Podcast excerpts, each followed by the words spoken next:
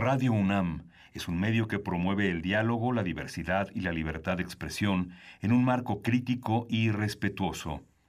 Los comentarios expresados a lo largo de su programación reflejan la opinión de quien los emite, mas no de la radiodifusora.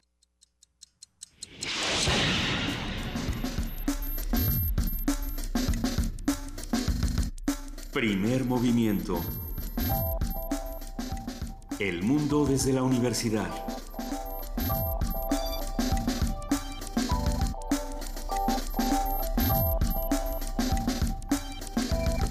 Lunes 14 de mayo, 7.7 de la mañana y estamos en la cabina de primer movimiento en Radio UNAM. Juan Inés de esa, buenos días. Miguel Ángel Quemain. Buenos días, Luisa Iglesias, ¿cómo estás? Buenos días, querida Juana Inés de esa, querido Miguel Ángel Quemain. Eh, platicando un poco fuera del aire de cómo nos fue este fin de semana, eh, de algunas controversias que se desataron alrededor de, City Banamex, eh, preguntando también a los que están haciendo comunidad con nosotros ya desde tan temprano si les tocó alguno de estos problemas que estuvieron experimentando las cuentas de City Banamex, que si es un hacker, que si no es, que si se trata de un retraso en las transferencias electrónicas electrónicas.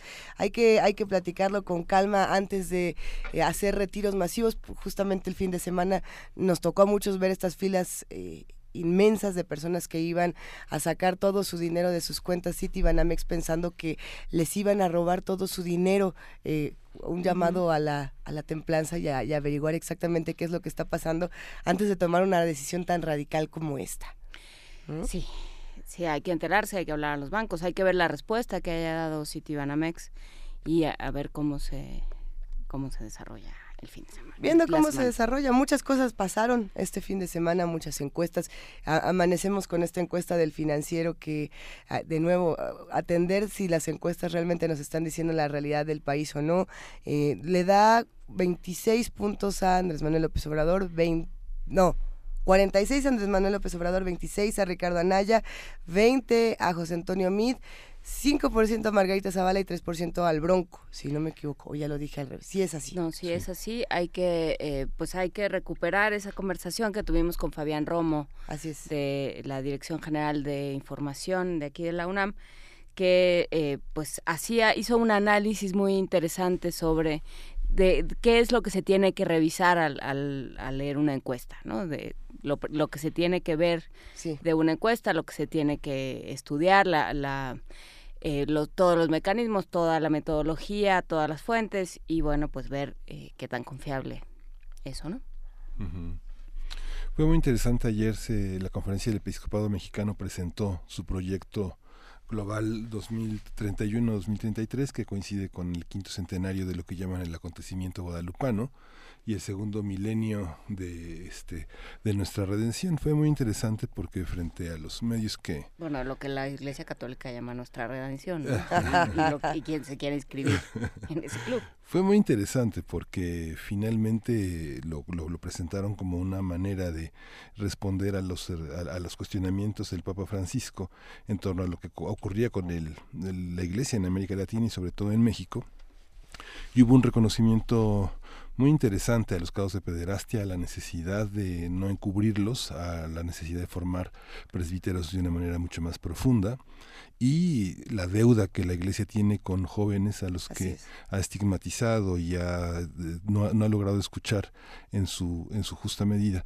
Es, es, interesante pensar todo lo que va a suceder en este marco donde los jóvenes van a definir gran parte de la elección en 2018 y que no es casual que de algún modo es un acto es un acto que se suma a los actos de campaña y habrá que seguirlo estudiando querido Miguel Ángel. Qué va a pasar esta mañana en primer movimiento vamos a abrir, Vamos a abrir con medio ambiente un, uno de los capítulos fundamentales en la agenda ambiental que Leticia Merino coordinó y que está referido el día de hoy a la agricultura, la alimentación y los suelos. Vamos a conversar con la doctora Elena Kotler. Ella es investigadora del Centro Geo, Centro de Investigación en Ciencias de Información Geoespacial y doctora en Ciencias Agronómicas y uno de los cuatro coordinadores de este capítulo de la agenda ecológica. En la nota nacional, familias en conflicto.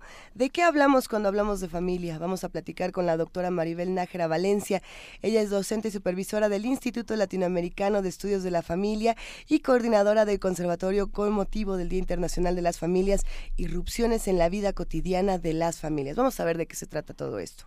Y en la nota internacional vamos a conversar con el doctor Adolfo Laborde sobre las elecciones en Malasia. Él es analista internacional, profesor investigador de la Facultad de Economía y Negocios de la Universidad de Anáhuac y un experto en estos temas pasaron cosas, sí, no tiene nada que ver con Malasia, pero pensando en elecciones y pensando en eh, movimientos importantes, pasaron cosas muy fuertes en Gaza. A ver si lo podemos platicar un poco más adelante en el programa. Están pasando en este momento. Y, siguen, y este siguen ocurriendo. A ver si podemos darle un poco de, seguimiento a ese tema importantísimo. Hoy te toca la poesía necesaria, Miguel Ángel sí, lo dijiste con un entusiasmo arrasador de lunes. Hoy me toca la Ya con eso. Hoy le toca a mí Ángel que la poesía necesaria. ¿Y con qué vamos a cerrar? Vamos a cerrar con una, una, una, mesa dedicada a la reconstrucción y la transparencia de los recursos utilizados en, en eso. Esta semana se cumple una conmemoración más mensual, porque ha sido así el seguimiento que ha sido necesario para rendir cuentas. Vamos a conversar con Mauricio Merino, él es el coordinador general de Nosotros, y Emilio Canec, arquitecto, coordinador del Colegio Académico de la Facultad de Arquitectura de la UNAM, que desde el, primer día estuvo al frente de muchísimas tareas eh, de orientación a los damnificados del terremoto. Nos escribe P. Pablo Extinto en Twitter y nos dice, buenos días mundo, saludos banda de primer movimiento, todo indica que el fin del mundo está cerca, así que manden saludos. ¿Cómo que está cerca? Si apenas estamos empezando. El fin del mundo siempre está cerca. Según el, el Doomsday, siempre está el reloj del Doomsday. Siempre está más cerca. Eso sí. Entonces, pues, ya. Pero hay muchos mundos y hay muchos infinitos. Entonces Tenemos multiversos. Ajá, y a partir de esa idea no podemos sentirnos tan mal. Vamos a empezar esta semana con mucho entusiasmo y sobre todo con muchísima información. Eh, si les parece bien, empecemos con música y les recordamos que a partir de las 8 de la mañana no solo estamos en radio, sino a través de TV UNAM también. Vamos a escuchar eh, de Vencio Castellanos Santa Cruz de Pacaigua de Gustavo Dudamel, dirigida por Gustavo Dudamel. Ándele.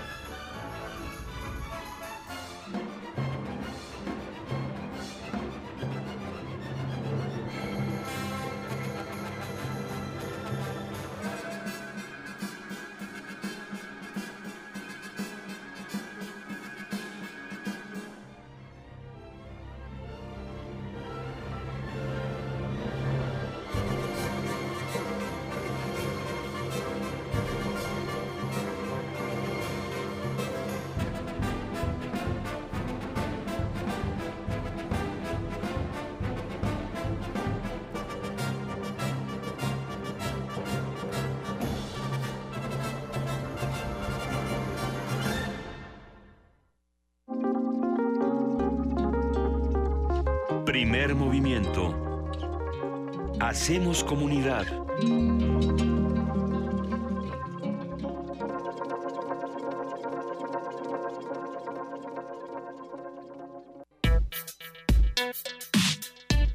Lunes de Medio Ambiente.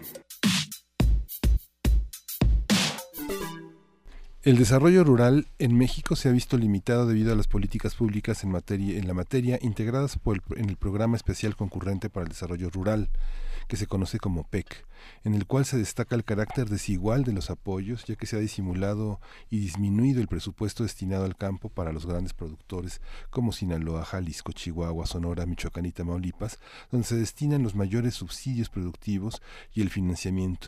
Esto ha traído como consecuencia que los eh, productores más pequeños no entren en esta competencia y tengan un nivel muy desigual en el panorama nacional e internacional. Sin embargo, la mayoría de los pequeños productores perdón, la mayoría de los pequeños productores reciben montos minúsculos del presupuesto productivo y mayores subsidios asistencialistas, lo que les impide mejorar la productividad de sus regiones.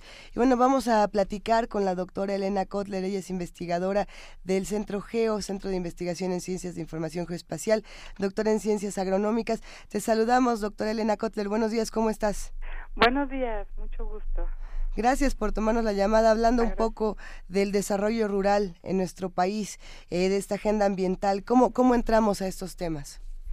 ¿Cómo entramos? Pues quizás preguntándonos, pues, en qué momento hemos dejado de producir y consumir de los productos mexicanos y hemos pasado pues a un modelo de agricultura industrializada que evidentemente afecta a nuestra alimentación y provoca un fuerte deterioro en nuestros suelos. ¿no? Yo creo que es importante comenzar a, a preguntarnos dónde estamos y por qué estamos en esta situación en este momento. ¿no? Y, y siempre, bueno, en el este trabajo que ustedes están presentando, muchas gracias, es parte de la Agenda Ambiental 2018 y este trabajo es un capítulo coordinado por eh, Héctor Robles, Elena Lazo Chavero, Jorge Chevers y, mi persona.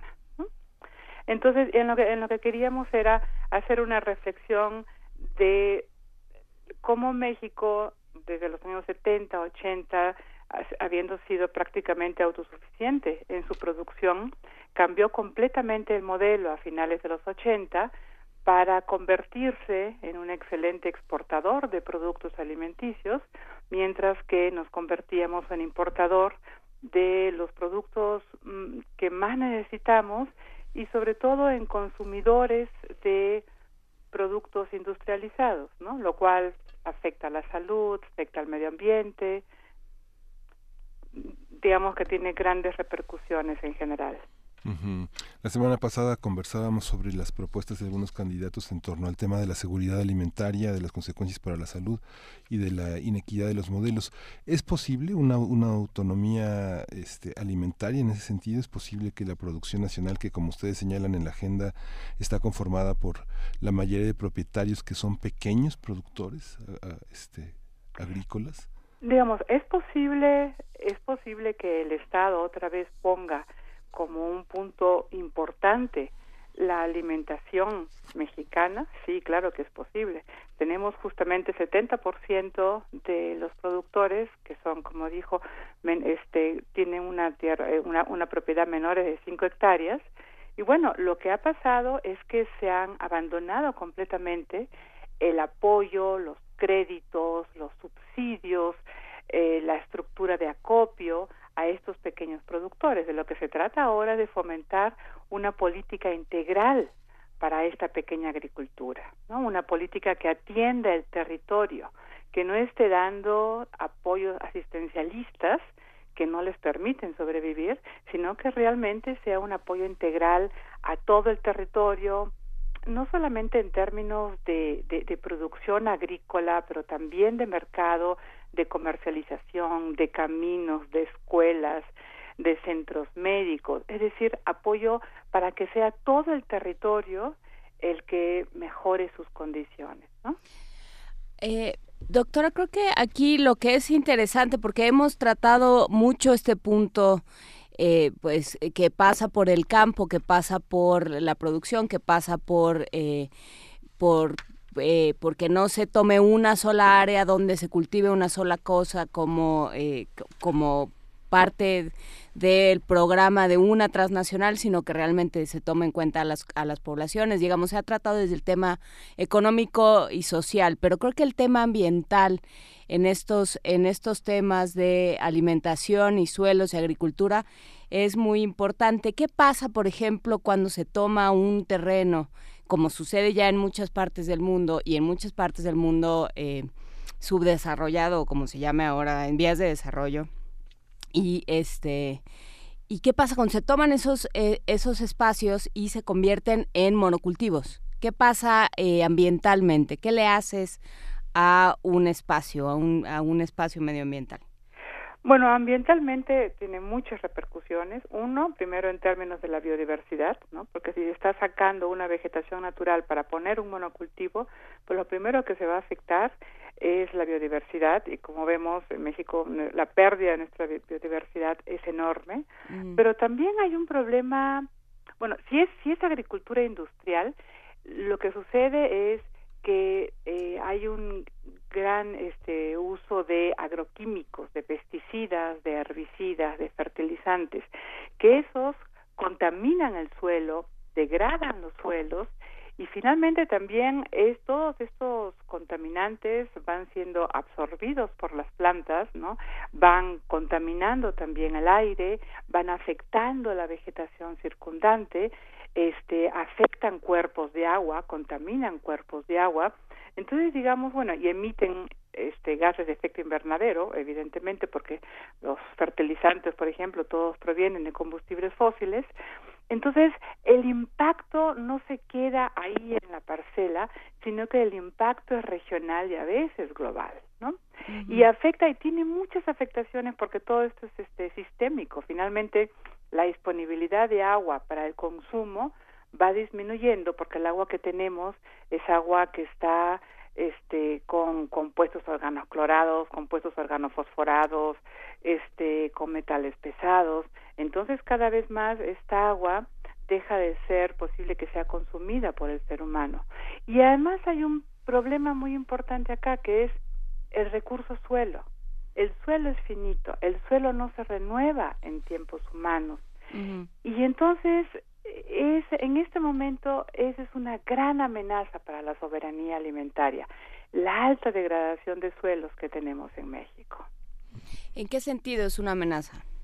Es una amenaza porque sin suelos finalmente los rendimientos son mínimos, o sea, con, con suelos tan degradados como tenemos ahora, los rendimientos que se puedan sacar con fertilizantes y todo son muy bajos. O sea, los rendimientos en maíz en lugares así con suelos degradados puede llegar a veces hasta una tonelada. El promedio es tres toneladas y media en nuestro país, ¿no? Claro, hay, hay, hay, hay rangos mucho más altos en el caso de Sinaloa, pero los rendimientos son muy bajos, los costos de producción son muy altos, porque ante suelos degradados lo que hace la gente es incorporarle cada vez más fertilizantes porque ya se han desgastado todos los nutrientes de los suelos. Entonces ahora lo que y tenemos la mitad del territorio, por lo menos, mitad al 50, 60, 70% de los suelos del país que están así degradados. Entonces ahora pensamos, bueno, vamos a recuperar este la producción en México y nos encontramos que los suelos no están dando, que los suelos están absolutamente deteriorados. Entonces, esta política de producción agrícola para el consumo mexicano tiene que ir acompañado con una política realmente de recuperar nuestros suelos, ¿no? Y, de, y para recuperar nuestros suelos significa generar este agroecosistemas distintos, no monocultivos, sino una agricultura diversificada, una agricultura que se apoye más en principios ecológicos, agronómicos, de compostas, eh, para realmente que sea un ciclo un ciclo productivo, ¿no? Es lo que han señalado como agrodiversidad y los suelos, que es resultado de una respuesta gubernamental eh, con programas rígidos, centralizados, de poca capacidad de adaptación a condiciones biofísicas, todo esta que no reconoce las capacidades locales. Esto que ustedes señalan como un desarrollo, combatir la pobreza y generar un desarrollo regional más equitativo, tiene que ver también con esta con esta visión centralista y a, favor pues de, de poner en venta el territorio nacional para su explotación en monocultivos, ¿no?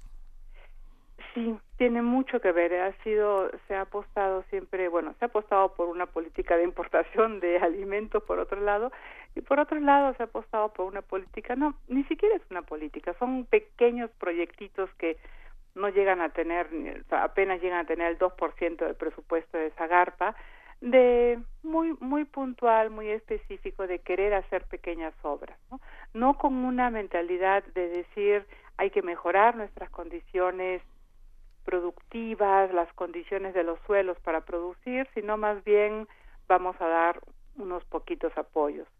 Y con eso también hay no solamente una erosión de suelos, pero una erosión cultural porque toda la gente, la, la, gente del campo que ha tenido una tradición, una cultura, un conocimiento de su medio, pues ha tenido que estar migrando a otros países, a las ciudades, a realizar otras actividades y ese conocimiento se va erosionando, no se va pasando a otras generaciones, no se va perfeccionando, entonces también estamos perdiendo eh, toda esa riqueza cultural.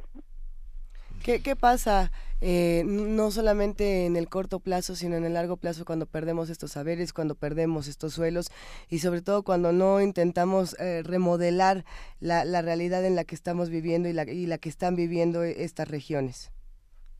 Pues pasa lo que en lo que estamos actualmente, ¿no? En lo que estamos actualmente, México, país centro de origen del maíz, y somos los el país que más importa maíz. O sea, ya, ya nada más que ese dato muestra la inmensa contradicción en la cual estamos.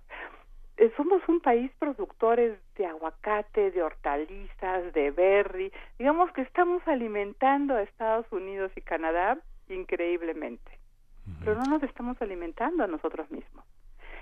Y en la comida con la cual nos estamos alimentando, bueno, o bien causa fuertes desnutriciones, o bien está causando un problema de salud pública, de obesidad, de diabetes, en eso estamos. Cuando dejamos realmente, cuando, cuando el Estado abandona completamente la alimentación, la seguridad alimentaria de los ciudadanos, nos encontramos en lo que estamos actualmente, ¿no? Con enfermedades, con un gran deterioro y con necesidad de importación, de, importar comida que no tenemos idea cuál es su calidad. ¿no? Entonces, justamente ahora todos los indicadores, todos los indicadores nos están diciendo que ya estamos en una situación o bien cambiamos de rumbo o bien cada vez todo se va a ir agudizando, ¿no? En términos de ambiente, de agua, de suelos, de biodiversidad, en términos sociales, de pobreza alimentaria, este, en términos de salud pública. Ya, o sea, yo creo que ya los indicadores nos están diciendo que tenemos que cambiar, tenemos que probar otro camino completamente distinto esta visión que señalaba, conversamos la semana pasada con un economista que señalaba que gran parte del maíz que importábamos era para alimento animal. ¿Esto e, es, es, es así? ¿El maíz que se importa solamente, es solamente para consumo humano o ¿Cómo es la proporción que tienen ustedes calculada? La proporción sí es principalmente para, eh, es, maíz amarillo, para consumo animal, pero también hay para consumo humano, ¿no? Es decir, el maíz muchas veces que se está vendiendo en los supermercados también es un maíz importado. ¿no? Pero es cierto que es mucho mayor el maíz amarillo. ¿Por qué? Porque también nos hemos convertido en grandes productores de, de carne y mucha de esa carne también es para exportación.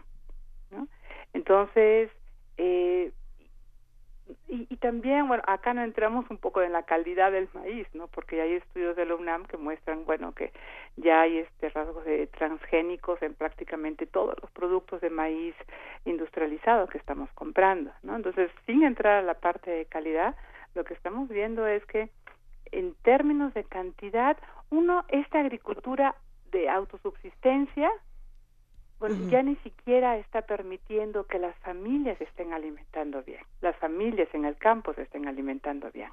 Entonces, uno, eso ya es grave. Y dos, que no hay una producción alimentaria nacional. Por eso se dice, hay varios estudios que muestran que con el TLC los productores de maíz y los de frijol pues son los grandes perdedores. Y por eso uno recorre el país, vayan Michoacán es un estado de aguacate y berries, Guanajuato es este hortalizas y berries, es decir, el gran bajío mexicano dejó de, de, estar, está dejando de producir cereales para producir este productos de exportación. Y está bien mantener un equilibrio, o sea, sí, hay que hay que seguir estando con el mercado, está bien, pero también hay que tener una preocupación por los mexicanos. Es decir, qué tipo de alimentos, cuál va a ser la seguridad y la soberanía alimentaria en México. Hay muchas voces, por supuesto, cuando se habla del tema de transgénicos y del tema eh, de los monocultivos, que contrario a esta idea eh, tienden a defender eh, el uso de, transgénicos, de, monocultivos en nuestro país. Y, más allá de defender esta postura que me parece indefendible, hay un punto que es importante decir que el avance tecnológico que se ha generado a partir de, de los transgénicos, de los monocultivos, no necesariamente es nocivo, sino el uso que se le está dando en nuestro país. Nadie está diciendo que el avance científico es es, pernicioso y que los transgénicos deberían de desaparecer por completo. ¿O sí, Elena?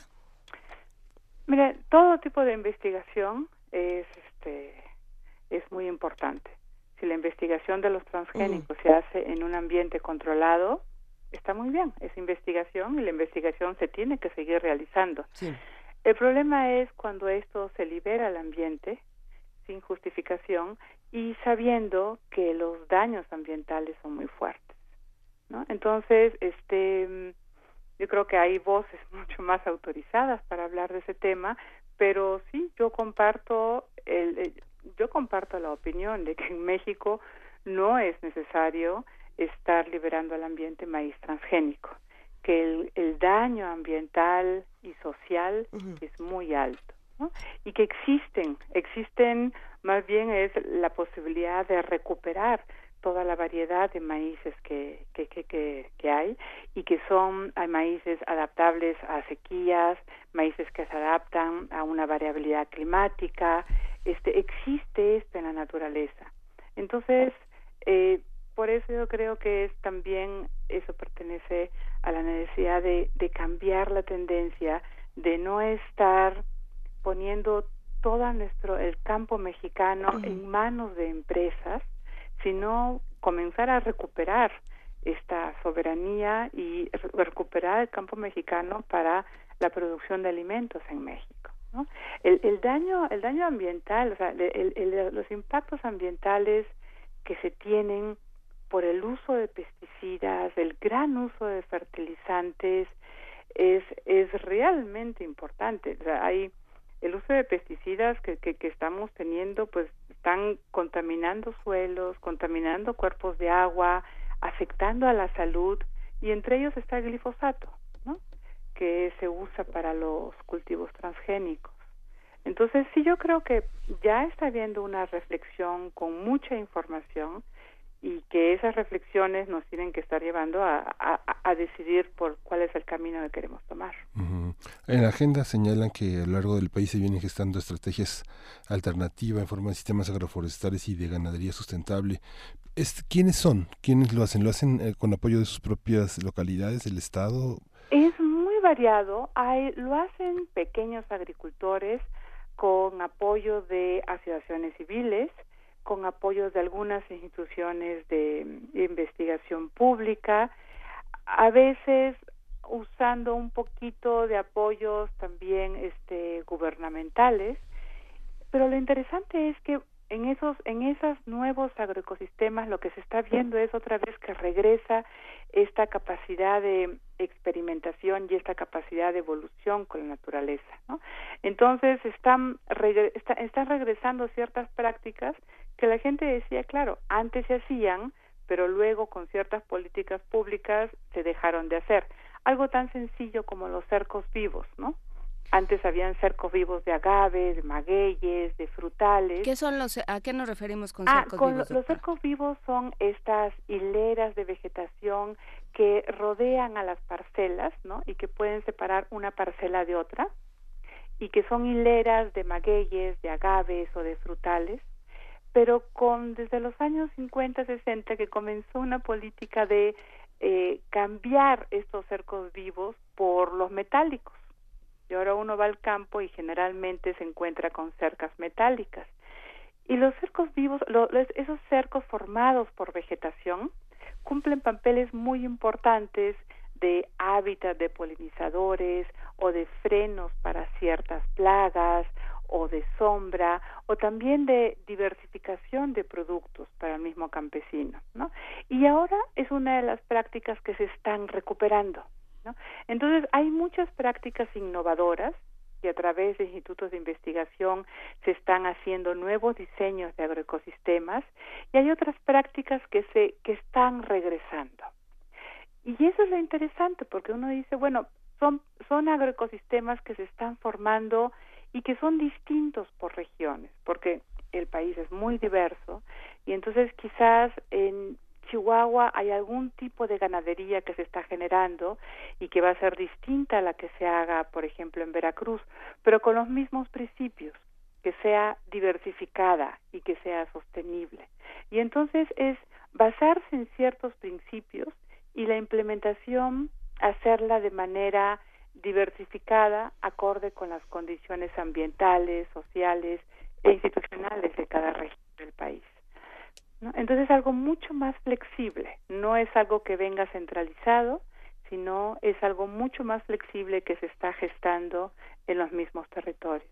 Es que yo creo que eso es un tema central, ¿no? Que no es algo que se pueda centralizar, que detrás de cada eh, de cada uno de los de, los desastres ambientales uno puede casi hacer la, la conexión mediata o inmediata de, de, este aquí aquí hubo una política de, de, estado no una política que buscó homogeneizar y que, eh, que no se fijó en las características de la zona, de la comunidad, de el, el tipo de, eh, de suelo, de, de, pues también de interacción entre el hombre y el ambiente que se estaba llevando, ¿no?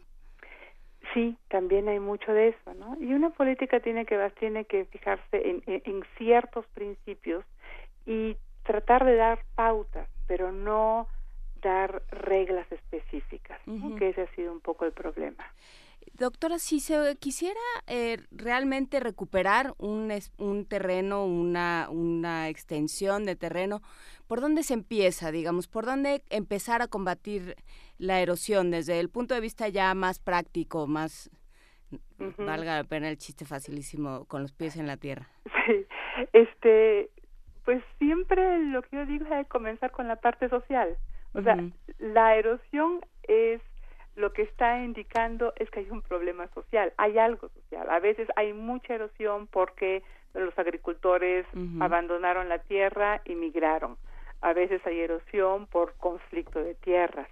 A veces puede haber erosión porque no hay mano de obra y entonces se hace un mínimo trabajo. O sea, hay que entender por qué es el problema de erosión antes de poder comenzar a querer implementar cosas, ¿no?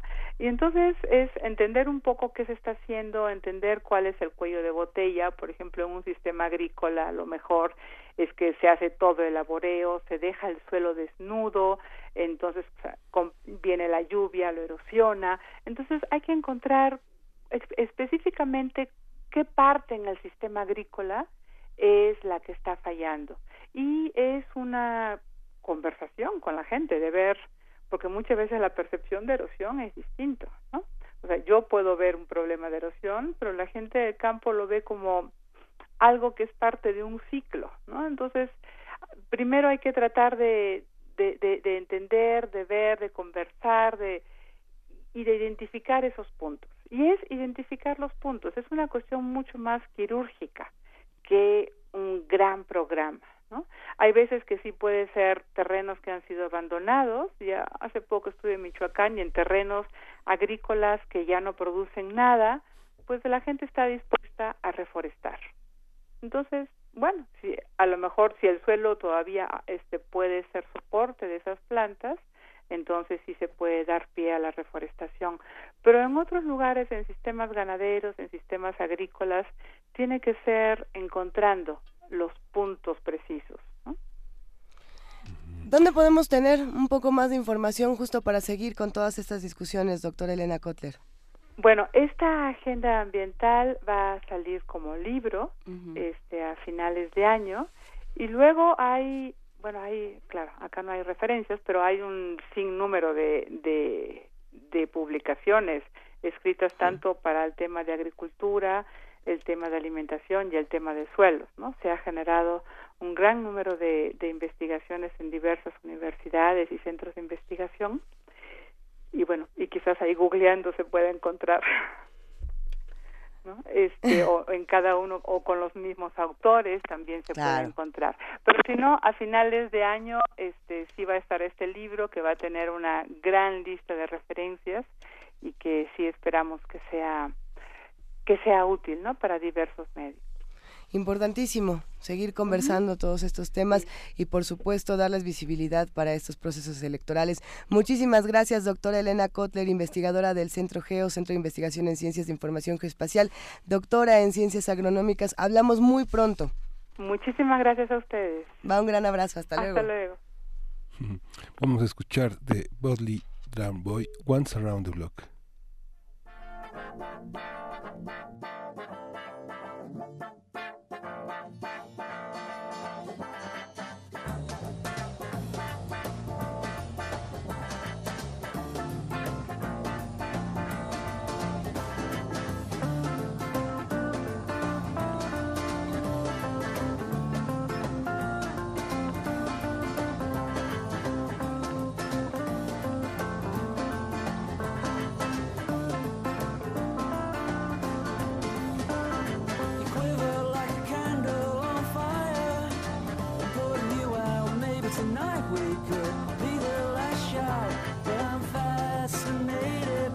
star.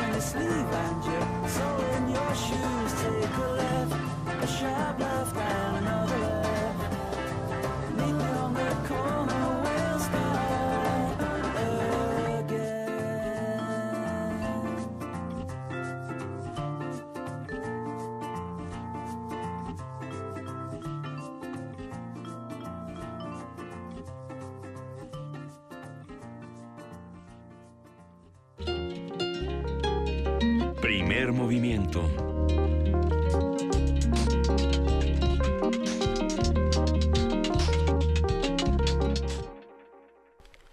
En este momento son las 7 de la mañana con 49 minutos. Estábamos discutiendo un poco fuera del aire, conversando también con los que hacen comunidad con nosotros en arroba P Movimiento, en diagonal Primer Movimiento UNAM y en el teléfono 55 36 43 39. por supuesto, hablando, por aquí ya estaban discutiendo que si hiciera el fin del mundo, que si no, que si se refería al tema de Banamex, a todo lo que está ocurriendo en este momento eh, entre el conflicto Israel-Palestina. Hay que hacer una pausa en el camino y entender por qué están ocurriendo estas cosas antes de, de, arrojarnos al, al despeñadero. no, sin duda son temas muy complejos y para hacer lunes es una semana bastante complicada, Miguel Ángel.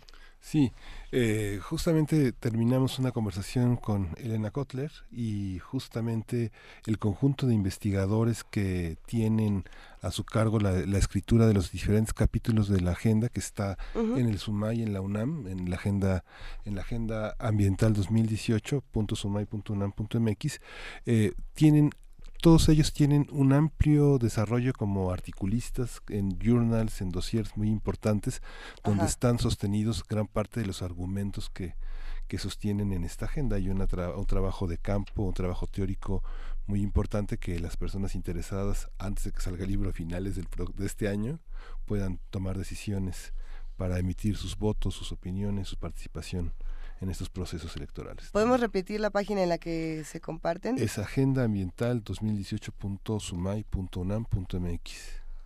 Venga, a ver, en un momento más eh, compartimos. Ah, ya está, ya está compartido en redes sociales. Sí, porque como, como lo habíamos comentado en ocasiones anteriores, cada semana vamos a estar compartiendo con todos los que hacen comunidad con nosotros uno de los temas que se discuten desde esta agenda ambiental, eh, que no solamente está de manera digital, también hay algunos ejemplares impresos, pero no sé si primer movimiento todavía tenemos por ahí ejemplares impresos. Quería Juan Inés, ¿tú tienes ejemplar? Yo tengo uno. Yo tengo el mío. estoy trabajando. Sí, totalmente subrayado y anotado y ya doblado con... Bueno, pero le podemos echar un, breve vistazo aquí sobre la mesa para...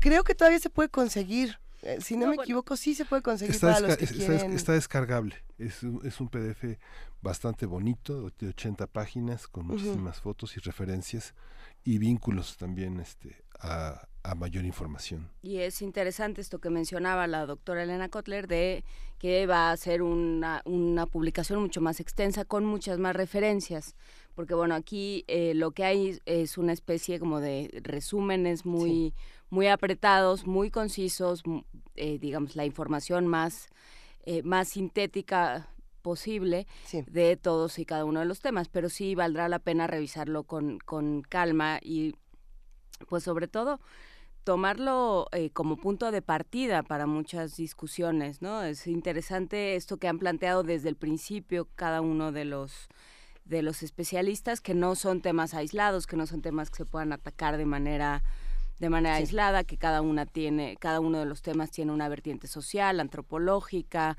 por supuesto medioambiental, pero que como platicábamos el viernes que hablábamos sobre el ajolote, por cierto, es, vale la pena rescatar esa conversación en el podcast, esa conversación que tuvimos con Luis Zambrano y con otros eh, integrantes de este laboratorio de rescate del Instituto de Biología de la UNAM, eh, vale la pena mencionar que sí, que todos son trabajos que se tienen que hacer con una comunidad, ¿no? Estoy, estoy tratando de pensar de quién es el libro del ajolote, de qué, de qué bar trae ese libro de, de Roger. Hablamos de, la joloteada. Una belleza de libro para recordar justamente a, este, a este ser y toda la lucha que se ha hecho por rescatarlo. Eh, para los que están haciendo comunidad con nosotros y se preguntan qué es el SUSMAI, que es importante recordarlo, es el Seminario Universitario de Sociedad y Medio Ambiente. Esto justamente lo coordina la doctora Leticia Merino, que tiene un video, ah, no, creo que no nos da tiempo de, poner el audio en, el programa, pero Leticia Merino justamente explica por qué la importancia de un proyecto ambiental como este. Hay una ya, no le quiero llamar infografía, yo creo que se le puede llamar teselación a esto que... sí se le puede llamar teselación. Una teselación de ideas de por qué es importante tener una agenda ambiental en 2018 y por qué es importante eh, recuperar estos temas. Esto lo promueve el SUSMAI, dice, eh, entre otras razones, eligiendo una teselación al azar, por ejemplo, por la creciente ilegalidad en el aprovechamiento forestal. ¿no? Si tomáramos otra de estas teselaciones, eh, por la falta de acceso al agua de calidad o por el, agotamiento de hidrocarburos convencionales. A ver, ahora compartimos esta imagen en, nuestras redes sociales, porque es, interesante, cuando lo ponemos así de sencillo, a veces eh, se, prenden dos que tres focos que se tienen que prender para nosotros y también para los que tendrían que estar escuchando. ¿A quién se le tiene que hacer todas estas exigencias? Está, está muy bonita esa imagen. Ahorita, Habrá que compartirla. Sí, ahorita la compartimos en nuestras redes. Sigan al Susmai, por supuesto, lo pueden encontrar en Twitter como arroba susmai-unam, esto es con con I, así, SUSMAI, y así pueden enterarse todavía más de lo que ofrece esta agenda ambiental de la que estamos hablando semana a semana. Y, bueno, pues ojalá que podamos seguir conversando de todos estos temas, aún pasados los procesos electorales. Ojalá que algún día dejemos de hablar de ellos porque ya no sea una urgencia y ya hayamos logrado recuperar el, medio ambiente, pero bueno. Pues mientras tanto, seguir batallando con todo esto. A ver, eh, nos escribe Mayra Elizondo y dice, la doctora Kotler me dio clase en un diplomado en el PUES, el Programa Universitario de Estudios de la Sustentabilidad, ahora conocido como... Ah, no, es que antes era el Puma, ahora es el Pues. Dice, sabe muchísimo, es increíble cuánto conocimiento local existe. Lo que me sorprende es que no sean, los científicos y académicos los que asesoren al gobierno. Son recursos de todo tipo desperdiciados. O sí lo asesoran, pero no, lo, no le hagan caso, que tenemos las dos modalidades. Que no pregunten o que pregunten y hagan lo que les dé la gana le tenemos de las dos.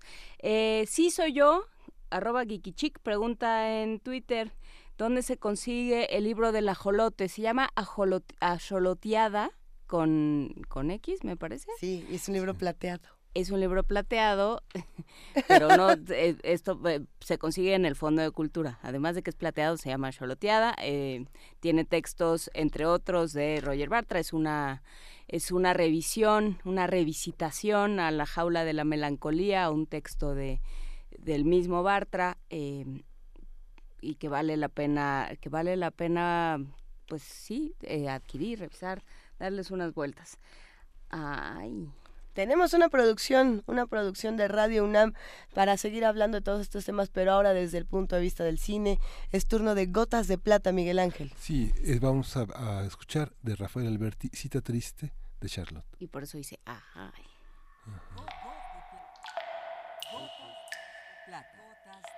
Gotas de plata.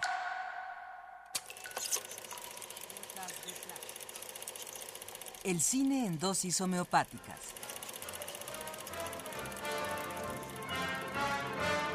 Con Carlos Naro.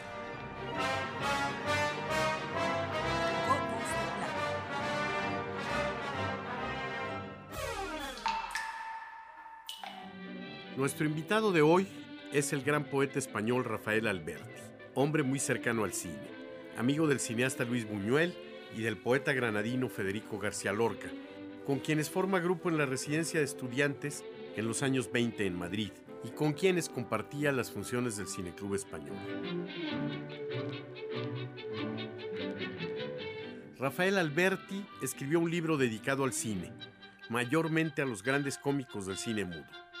De ese libro llamado Yo era un tonto y lo que he visto me ha hecho dos tontos, hemos tomado el siguiente poema que originalmente llevaba el mismo título del libro y que terminó llamándose Cita triste a Charlotte.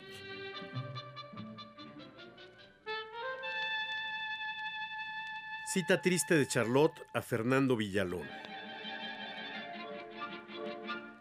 Mi corbata, mis guantes, mis guantes, mi corbata. La mariposa ignora la muerte de los astres, la derrota del mar por los escaparates.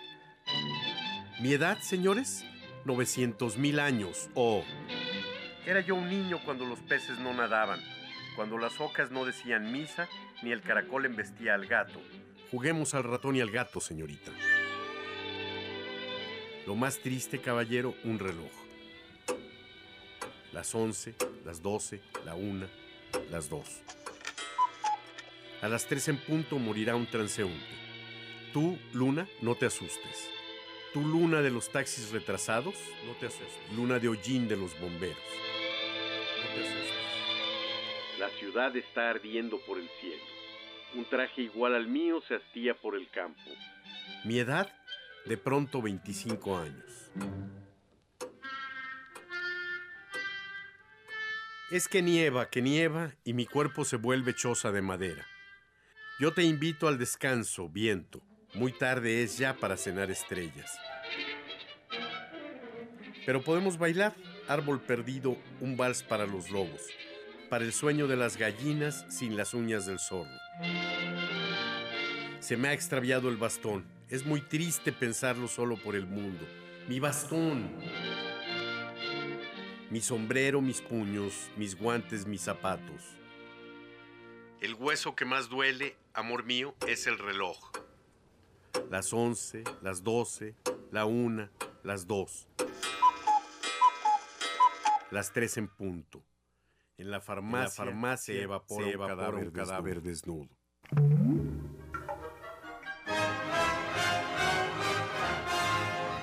Hasta aquí la dosis de hoy. Gotas de plata. Gotas de plata.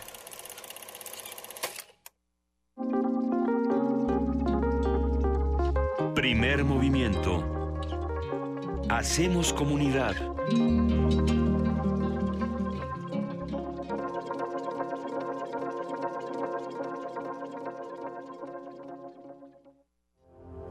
M68. Voces contra el olvido. Una serie que rescata los testimonios de quienes vivieron los acontecimientos.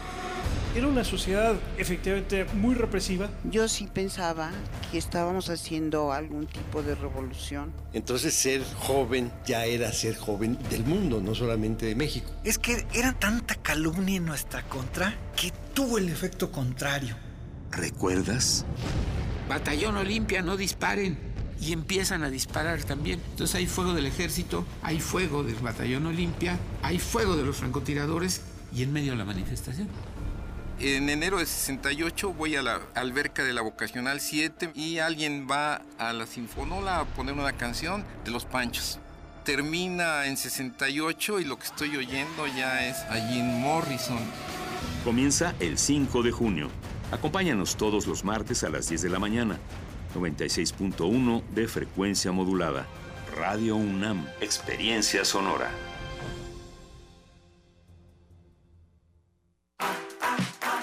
Anaya. Anaya,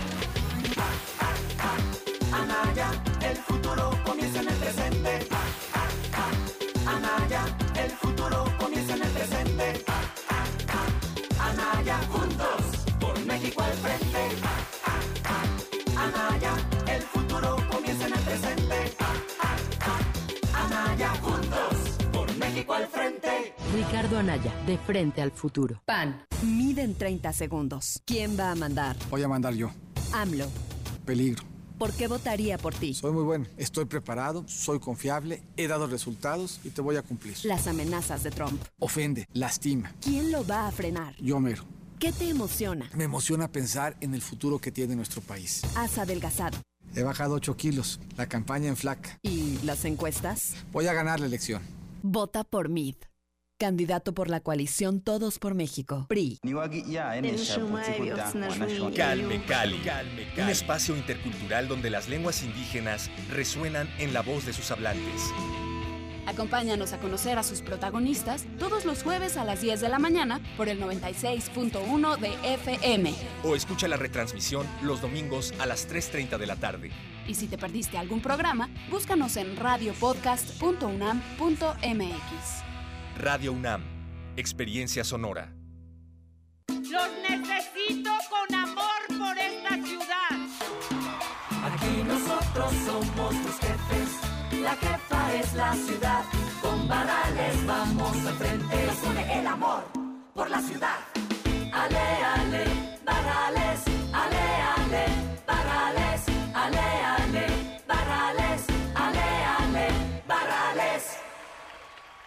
Alejandra Barrales, candidata a jefa de gobierno. PRD. La esencia de una ciudad innovadora es acortar las desigualdades. Tú ya sabes quién instauró derechos sociales universales, como el de las personas adultas mayores. Hoy nos proponemos retomar ese espíritu con innovación. Acceso a la cultura, educación, deporte, salud, a la naturaleza y a las nuevas tecnologías. Esa es la ciudad innovadora, segura, de derechos y de prosperidad compartida. Una ciudad con esperanza. Claudia Sheinbaum, candidata a jefa de gobierno de la Ciudad de México. Innovación y esperanza. Morena. La Facultad de Medicina de la UNAM, a través del Departamento de Psiquiatría y Salud Mental, ofrece a la comunidad universitaria los servicios de su Clínica de Atención Integral para las Adicciones. De lunes a viernes de 10 a 18 horas. Para más información, comunícate al teléfono 56 23 21 27 o consulta la página www.psiquiatria.facmed.unam.mx.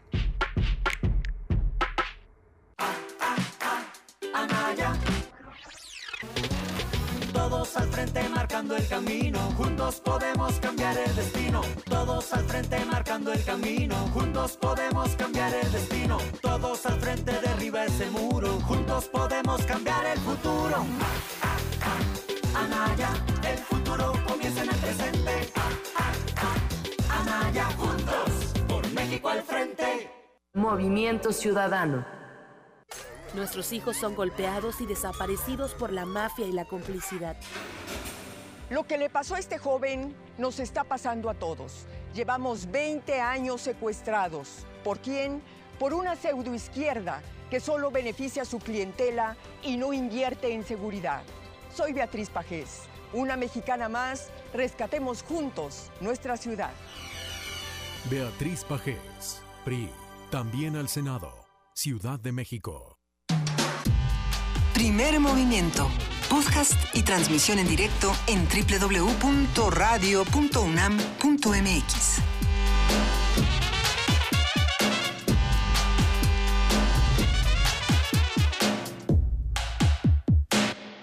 Son las 8 de la mañana con 6 minutos. Esta es la segunda hora de primer movimiento y en este momento no solamente nos pueden escuchar a través del 860 de AM, del 96.1 de FM y de triple radio UNAM, www.radio.unam.mx. También nos pueden ver a través de TV UNAM en el canal 120 en el 20.1 de TV abierta y por supuesto en www.tv.unam.mx. Ándale, lo dije Muy de bien, corrido. Luisita. Casi de corridito, quería Juana Inés de esa. Buenos días Te otra vez. muy recuperada. Muy recuperada. Muy de vuelta Sí. en ti. ¿Cómo estás, querido Miguel Ángel Muy bien, Lisa. Aquí estamos para los que nos están observando a través de TV UNAM. Como ya saben, ya limpiamos nuestro espacio, ya escondimos nuestros... eh, eh, no, ahora no teníamos nada que esconder. No, teníamos dulces, no teníamos... Churros, el chocolate. No, hemos café. tenido muchas conversaciones de vida sustentable. Yo ya no veo que tengamos eh, gomitas de con chile ni nada por el estilo a estas altas horas de... No. Iba a decir de la son madrugada, pero- autosustentables. Tú las guardas ahí nunca jamás, jamás generan vida ni nada. Ellos solitos. Bueno, siguen ahí. Yo debo decir que sí he llegado a encontrar este, gomitas de hace 700 años en mi chamarra. Así es. Le metes la mano y dices, ¿ah? Y te la metes a la boca.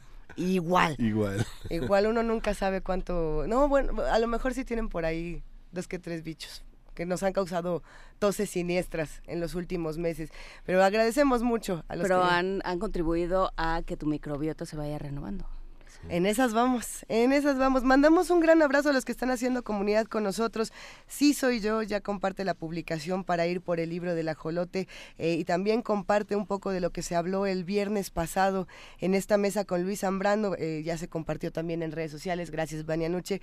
La, el podcast para los que quieran volver a escuchar la charla del ajolote. Eh, le mandamos un abrazote a P, a Alejandro Heredia, a María Elizondo, a R. Guillermo, a todos los que nos están escuchando, a Arevalo, Oscar Isidro, Bruno. eh, gracias por hacer comunidad con nosotros. Takeshi, ¿a dónde se fue Takeshi? ¿De dónde era la foto que nos mandó a, la- a las 7 No de la pero- mañana? Condenado Takeshi. Esa gente que dice que hay envidia de la buena, yo no, no la conozco, ¿eh? Dice, saludos desde Puerto Morelos, Quintana Roo. Y luego le conté, porque además ya se contestan entre ellos, ya Best Friends dice R, R. Guillermo, tú sí que aprovechas el fin de semana, excelente. Y el otro le contesta, hoy que nada es urgente, que todo es presente, que hay pan para hoy, saludos, gran inicio de semana. Pues sí, gran inicio de semana, qué bueno que, que se puede disfrutar todavía desde algunas regiones de nuestro país, como es el caso de este bellísimo amanecer desde Puerto Morelos, Quintana Roo. Aquí también se puede disfrutar, pero nos va a tomar más trabajito. ¿El amanecer? La vida en general. La vida en general, eh, complicado, eh, por supuesto, las noticias de lo que está ocurriendo en la Ciudad de México son alarmantes, los índices de violencia, como siempre, nos dejan con una reflexión pendiente, de, qué es lo que tiene que ocurrir en nuestra ciudad. Y no solamente en nuestra ciudad, hay una serie de noticias de, de violencia y de cómo se aborda tanto desde medios de comunicación como desde las autoridades que nos han dejado con la piel chinita. Creo que las dos noticias de este fin de semana eh, en términos de, de eh, algunos tipos de violencia, porque tendríamos que hablar de muchos, por supuesto, son el, el bebé que falleció y las personas que fueron ya despedidas de, de este hospital. Eh, de igual manera, los ciclistas que primero dijeron que tuvieron un accidente y que se cayeron de un barranco en Chiapas y luego resultó que pues se cayeron de un barranco a una pistola, ¿no? Y entonces la, la noticia cambia radicalmente cuando hablamos de otro tipos de, de otros tipos de violencia. Muy fuerte sí. lo que está ocurriendo en el país. Pues para pues seguir sí. platicando de lo que sucede en el país y de otras formas y otros espacios de sí. donde se puede educar para, para eh, dirimir las controversias y los conflictos desde otro punto, lo platicaremos en nuestra nota nacional. Vamos. Primer movimiento.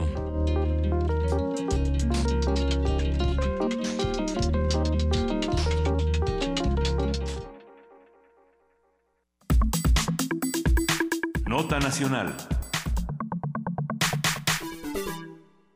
Con la ONU, el Día Internacional de las Familias se celebra el 15 de mayo de cada año para crear conciencia sobre el papel fundamental de las familias en la educación de los hijos desde la primera infancia y las oportunidades de aprendizaje permanente que existen para niños y jóvenes. La familia es la organización social primaria y su existencia es fundamental para el humano, ya que pertenece a un grupo por vínculos sociales, legales o sanguíneos. Es necesario en el desarrollo psicológico y social del individuo. La forma más tradicional de familia implica una relación de parentesco entre sus miembros.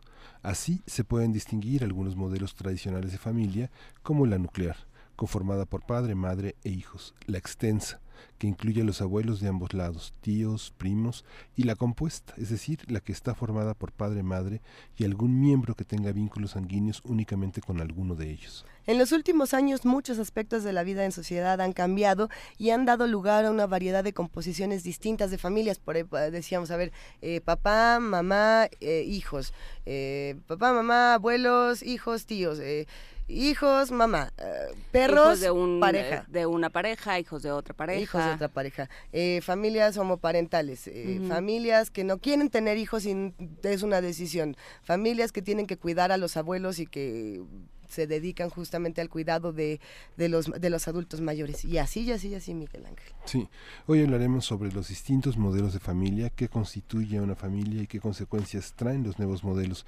Eh, para ello nos acompaña la doctora Maribel Nájera Valencia, y es docente y supervisora del ILEF, del Instituto Latinoamericano de Estudios de la Familia, y coordinadora del conversatorio con motivo del Día Internacional de las Familias, irrupciones en la vida cotidiana de las familias. Buenos días, Maribel, ¿cómo está? Buenos días, Miguel Ángel, Luisa y Juana Inés. Mucho gusto en volver a conversar con ustedes. Eh, nos da mucho gusto, Maribel, volver a conversar contigo. Eh, ¿Cuáles son las irrupciones en la vida cotidiana de las familias y de qué familias también? ¿Cómo, ¿Qué entendemos por familia? Sí, nosotros en el Instituto Latinoamericano de Estudios de la Familia eh, nos interesa mucho visibilizar que hay una diversidad amplia de familias, como ustedes lo dijeron bien, un modelo nuclear de familia extensa, de familia compuesta, pero visibilizar estas familias que también hoy tienen todos los derechos como debieron hacer hace mucho tiempo, como son las familias homoparentales, mm. o aquellas familias que decidieron no tener hijos, como dicen, o las familias uniparentales que se consideran hoy como familias, porque como ustedes dicen, todos somos comunidad y todos estamos en esta sociedad, ¿no? Y tenemos los mismos derechos o deberíamos tener los mismos derechos y oportunidades, ¿no? Eh, con respecto a la diversidad de familias, ese es un tema que para el ILEF siempre es importante visibilizar. Y en este caso, lo de las, eh, el conversatorio está dedicado a irrupciones en la vida cotidiana de las familias y está dedicado en especial, pues, a lo que vivimos el año pasado en la irrupción tremenda del sismo del 19 de septiembre y a la gran gama de violencia desafortunadamente que irrumpe en la vida de las familias como son los asaltos, secuestros, desapariciones forzadas, los juicios legales de diferente índole, porque son eh, una manera de eh, afectar a las familias y que pues lo resuelven muchas veces solas, muchas veces organizándose con otras familias, como estas familias de familiares este, buscadores que están buscando a sus hijos en diferentes lugares. Y estamos dedicando este año a ese tema porque nos parece muy importante dado que los últimos años la violencia ha irrumpido de una manera brutal y, y no nos queremos quedar solamente en el consultorio o en la clínica del ILEP sino nosotros siempre estamos muy enlazados con diferentes eh, organizaciones de la sociedad civil que atienden familias aunque no sea de manera terapéutica y porque además cuando alguien lucha por la justicia también tiene una incidencia en la salud emocional de las personas, ¿no? Claro, ah, pensando, a ver, desde los estudios que se realizan en el ILEF, ¿cuántas violencias sufren o padecen las familias día con día? Y bueno, hablando de todas las familias, porque hay, como decíamos, tantos tipos de familias. Bueno, en el ILEF en los últimos años hemos recibido muchas familias en la clínica que está abierta al público, pues de lo que es la violencia familiar, de la violencia hacia los niños, violencia contra las mujeres, y la cuestión del bullying con los niños en las escuelas, pero se ha cruzado esta violencia familiar que no es menor, porque siempre es están muy afectados los miembros de la familia por todo este tipo de violencias, pues lo que es la violencia social diríamos eh, los asaltos, los secuestros, este y pues estas graves violaciones a derechos humanos que son las desapariciones forzadas y que pues a veces tardan o siguen luchando años las personas por encontrar dónde están sus familiares. Entonces, eso es una grave afectación a la vida emocional y cotidiana de las familias, ¿no? Entonces, cada vez estamos viendo más esta mm, complejidad de la violencia en, en las relaciones de las familias, ¿no? Claro, pensando en, en la familia como una como una célula, ¿no? Como, como un organismo que recibe un golpe, que recibe un golpe de, de, violencia, un asalto, un secuestro, o sea, realmente siente uno de sus de, de sus miembros eh, que sufre un acto de violencia, pues todos todo el organismo se ve se ve afectado, y eso eh, repercute, ¿no? Porque ellos cada quien a su vez pertenece a otros a otros organismos, a un a un espacio laboral, a, a una escuela, a diferentes eh, organismos de, sociales de otro tipo. Eh, ¿Cómo cómo actuar en este primer organismo que sería la familia? Bueno, nosotros, como ustedes bien lo dicen, está, eh, este, pensamos la familia en un contexto social, no una familia aislada de la sociedad. Y, por ejemplo, yo diría, poniendo el ejemplo de lo que hicimos en el sismo en el ILEF, eh, lo que hicimos es abrir las puertas del ILEF, tener una línea telefónica los primeros tres meses eh, para cuestiones de emergencia, para ayudar a las personas y a las familias a, a enfrentar este primer impacto Tuvimos grupos abiertos en donde la gente iba a hablar de sus preocupaciones o de sus pérdidas y después poco a poco volviendo a la cotidianidad porque eso tiene que volver ayudando a que se elabore el duelo y que en todo caso también tengan el derecho a luchar por la justicia si se vieron violentados por ejemplo en estos edificios que fueron mal construidos o que este los defraudaron y que estaban con sobrepeso etcétera pues es que es una doble situación, ¿no? Por un lado están que, que perdieron su hogar, que perdieron sus pertenencias, que perdieron su espacio de seguridad y por otro lado a veces sus familias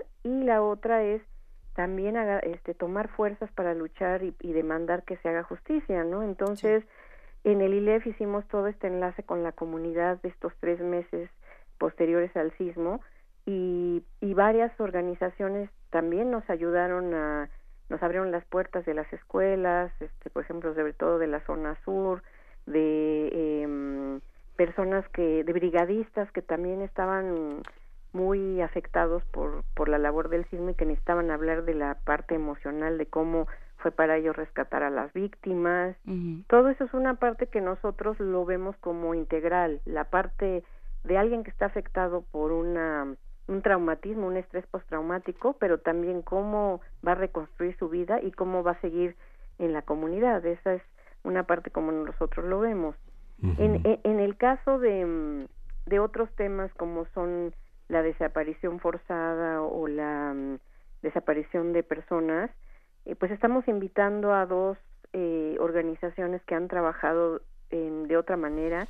Por ejemplo, la organización Fundar, que es una organización que acompañó a las familias de Ayotzinapa de manera cercana en una intervención psicosocial que estuvieron en Guerrero, trabajando con los niños y con las familias.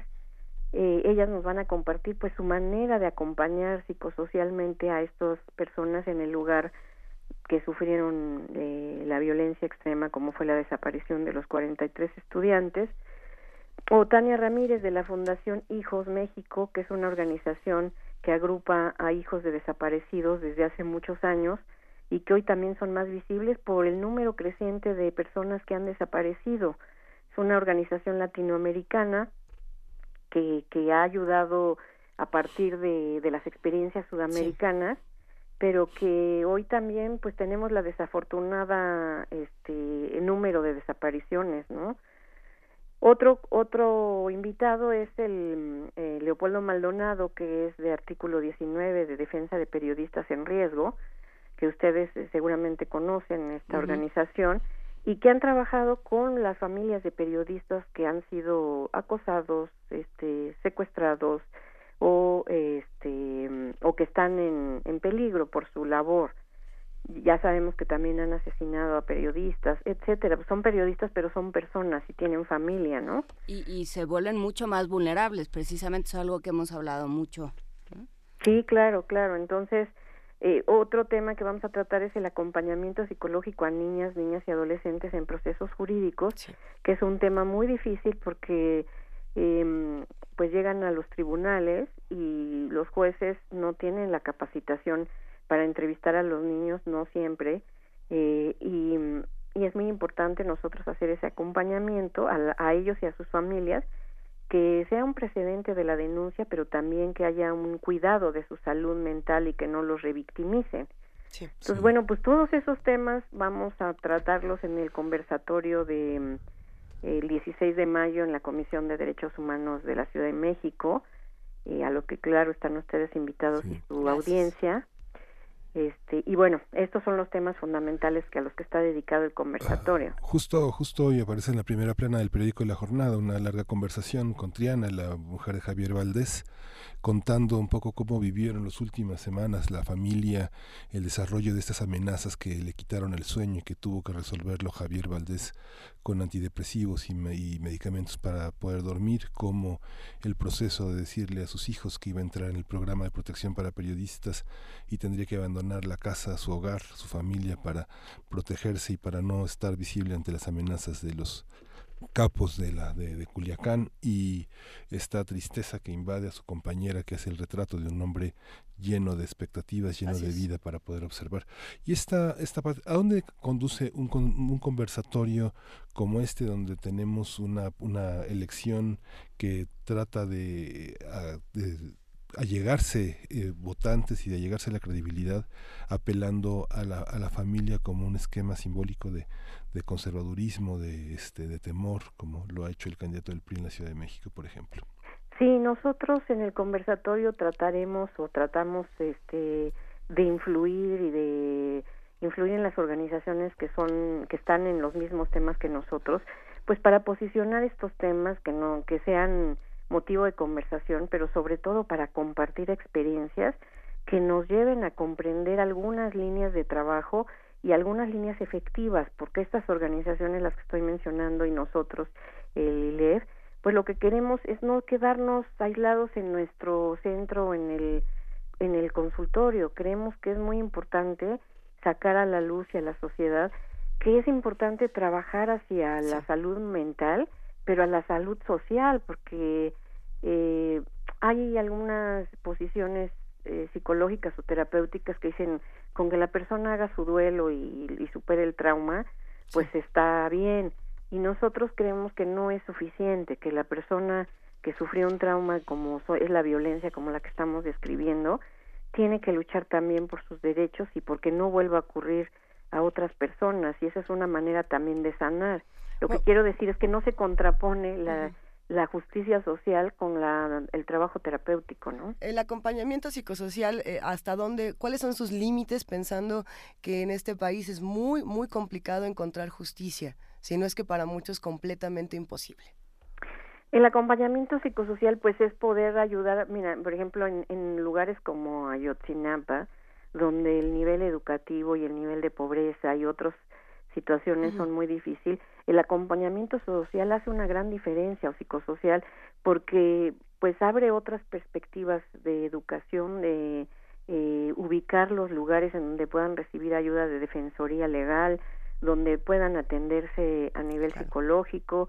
Y digamos no es que resuelva sabemos que cómo está la situación de justicia y de impunidad en el país pero sí les da más elementos para poder fortalecerse y salir adelante en estas crisis que son pues de años no como lo sabemos. Entonces pues qué me gustaría más que decir que, que con lo que se hace por otras organizaciones y la nuestra se va a resolver el problema de la justicia pues eso nos excede por completo pero eh, como alguien me decía que si eh, en, otra este ahora que estamos hablando por este tema que si eso qué le diríamos a los candidatos pues creo que ninguno de los candidatos a la presidencia está hablando de estos temas tan importantes no entonces, bueno, por lo menos queremos hablarlo nosotros, ¿no? Sí, el uso, el uso que se le da al término familia es eh, es terriblemente político y, y, y, depende del momento en el que se use, familia significa una cosa u otra, depende a qué público se, se estén dirigiendo. Y bueno, pues habrá que quedarse con un, cada quien se quedará con su concepto de familia y tratará de escuchar los otros y ver qué podemos hacer, o por lo menos eso trataremos de hacer nosotros. Maribel Nájera, muchísimas gracias por invitar a este conversatorio de, con motivo del Día Internacional de las Familias, irrupciones en la vida cotidiana de las familias. Muchas gracias por esta labor y seguimos conversando. Muchas gracias, saludos a toda su audiencia y a ustedes. Un gran abrazo, Maribel, hasta luego. Hasta luego. Vamos a escuchar eh, de A Perfect Cycle tres libras. ¡Ay, qué bueno!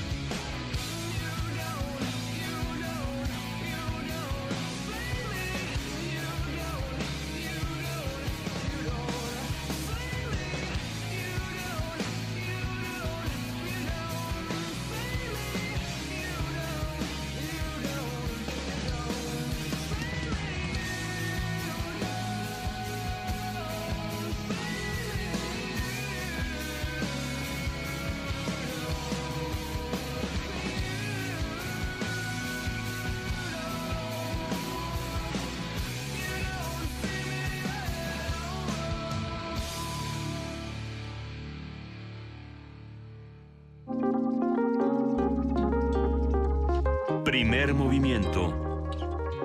Hacemos comunidad.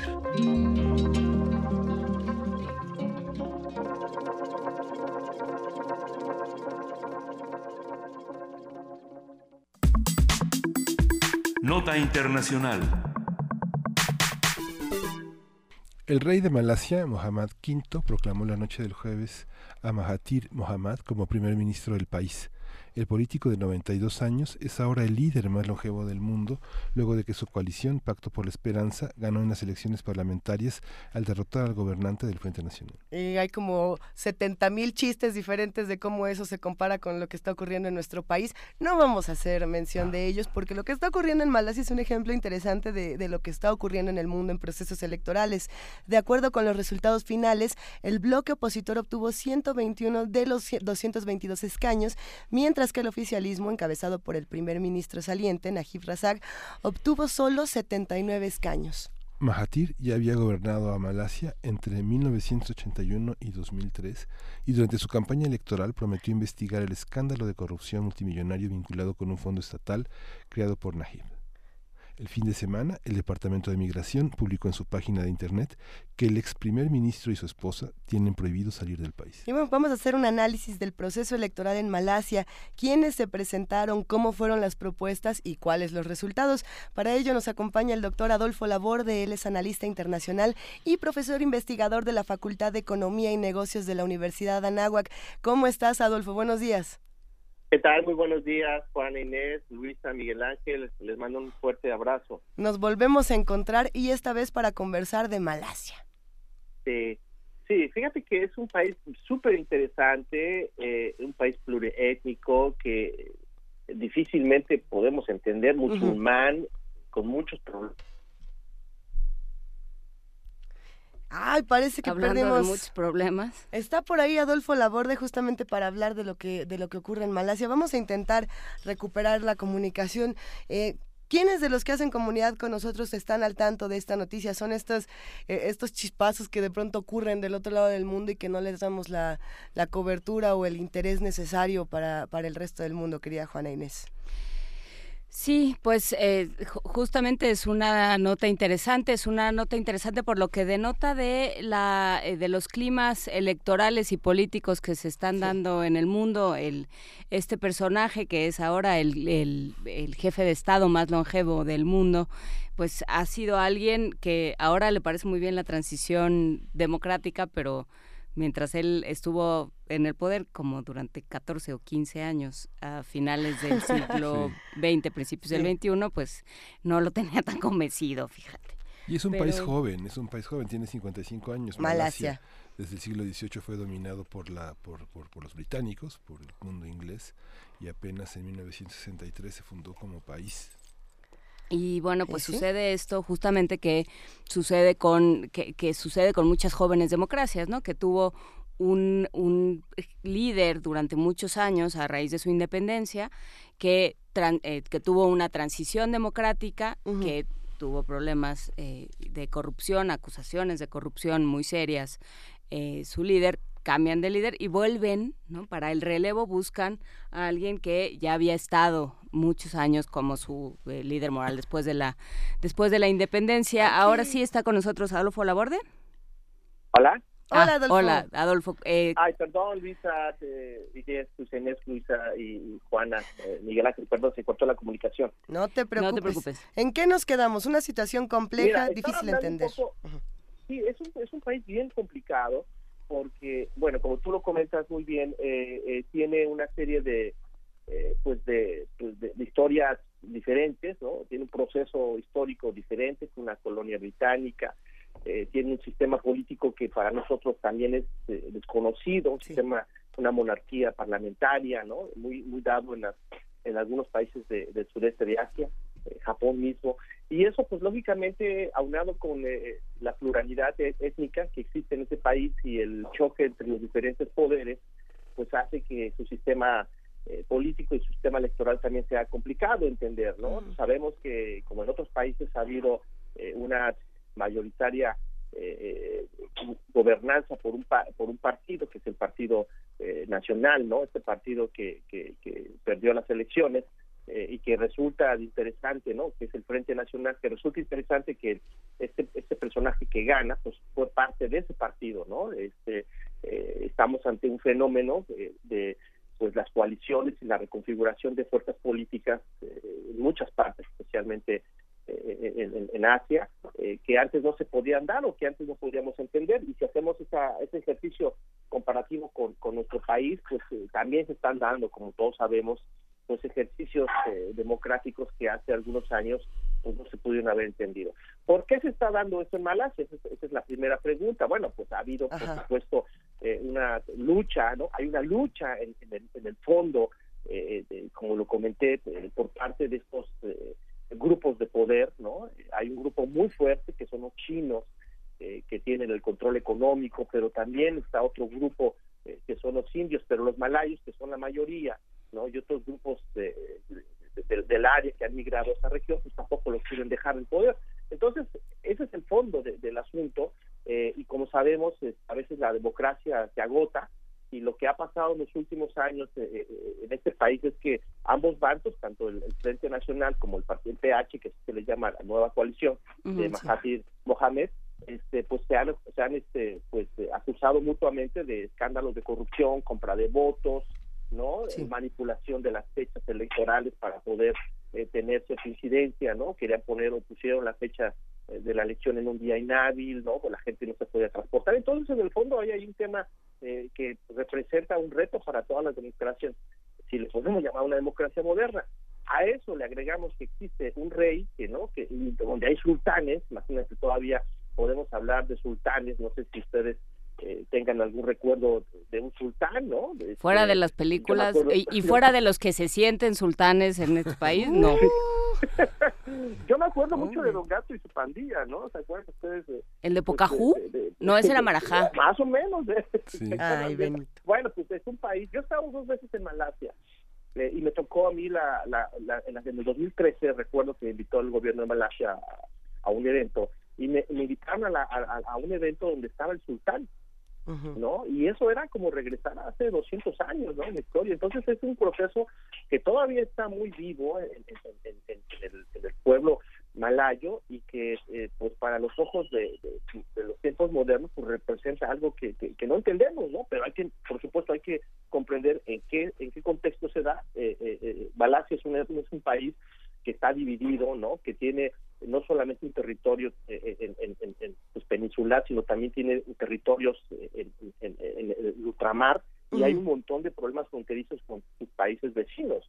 Entonces también hay que entender un poco ese tema nacionalista que, que pues que, que está en boga y que ha hecho que ha habido un regreso de, de este personaje que pues de 92 años que para muchos ya tiene que estar en un asilo, ¿no? A ver, ¿cuál es la respuesta que da justamente el ex primer ministro Najib Razak cuando eh, le, le dicen que no se puede ir del país? Ya iba con su esposa muy contento, se estaba subiendo al avión para irse a Indonesia y le dicen que Ujú. dijo su mamá que siempre no.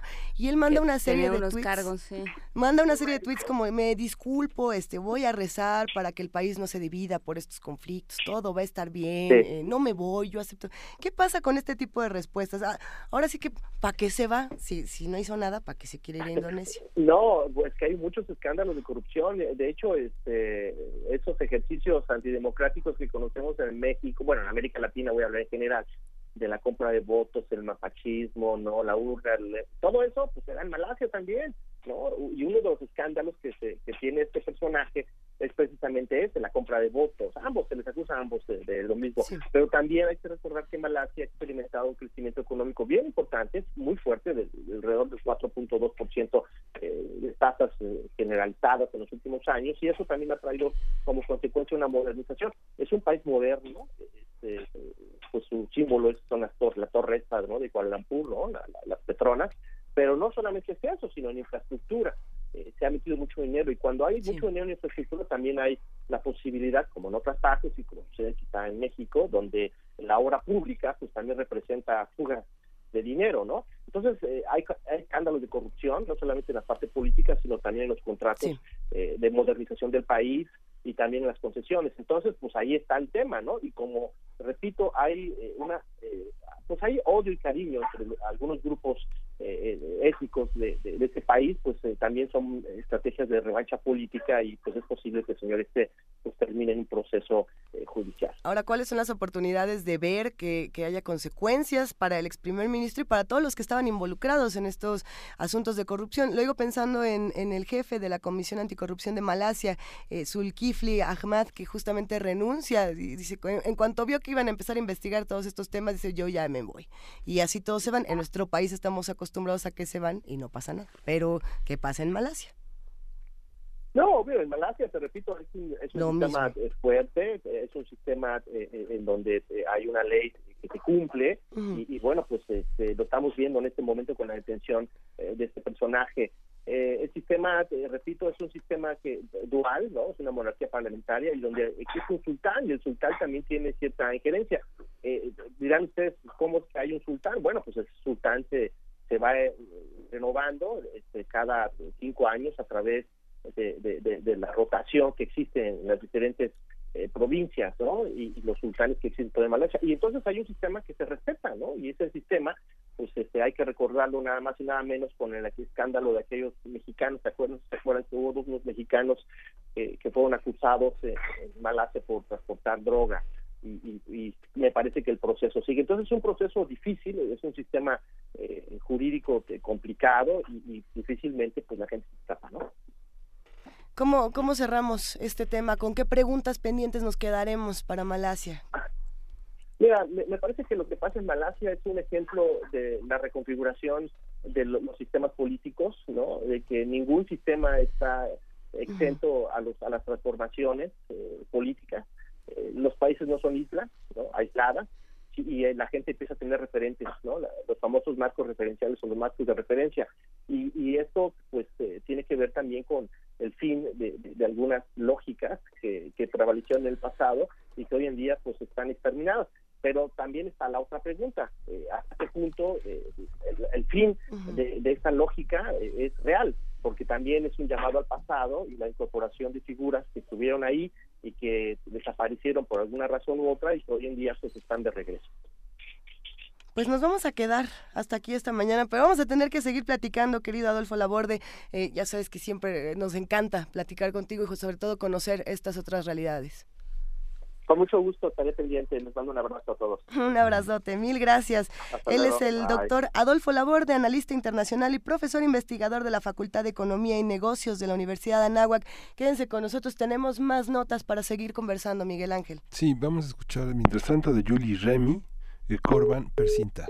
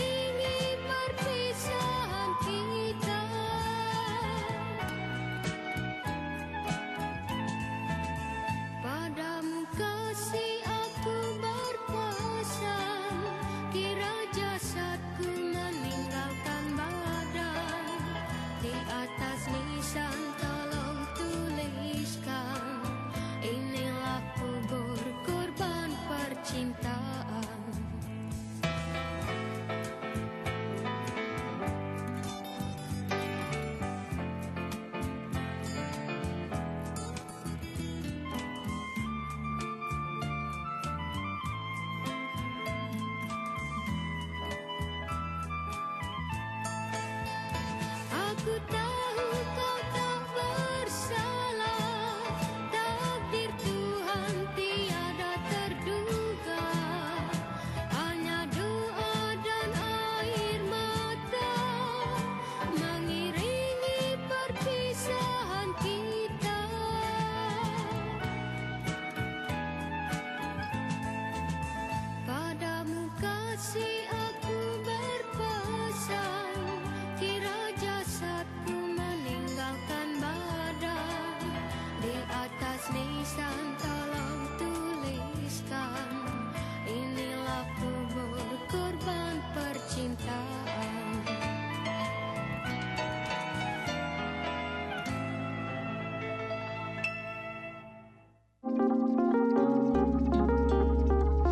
Primer movimiento. Hacemos comunidad.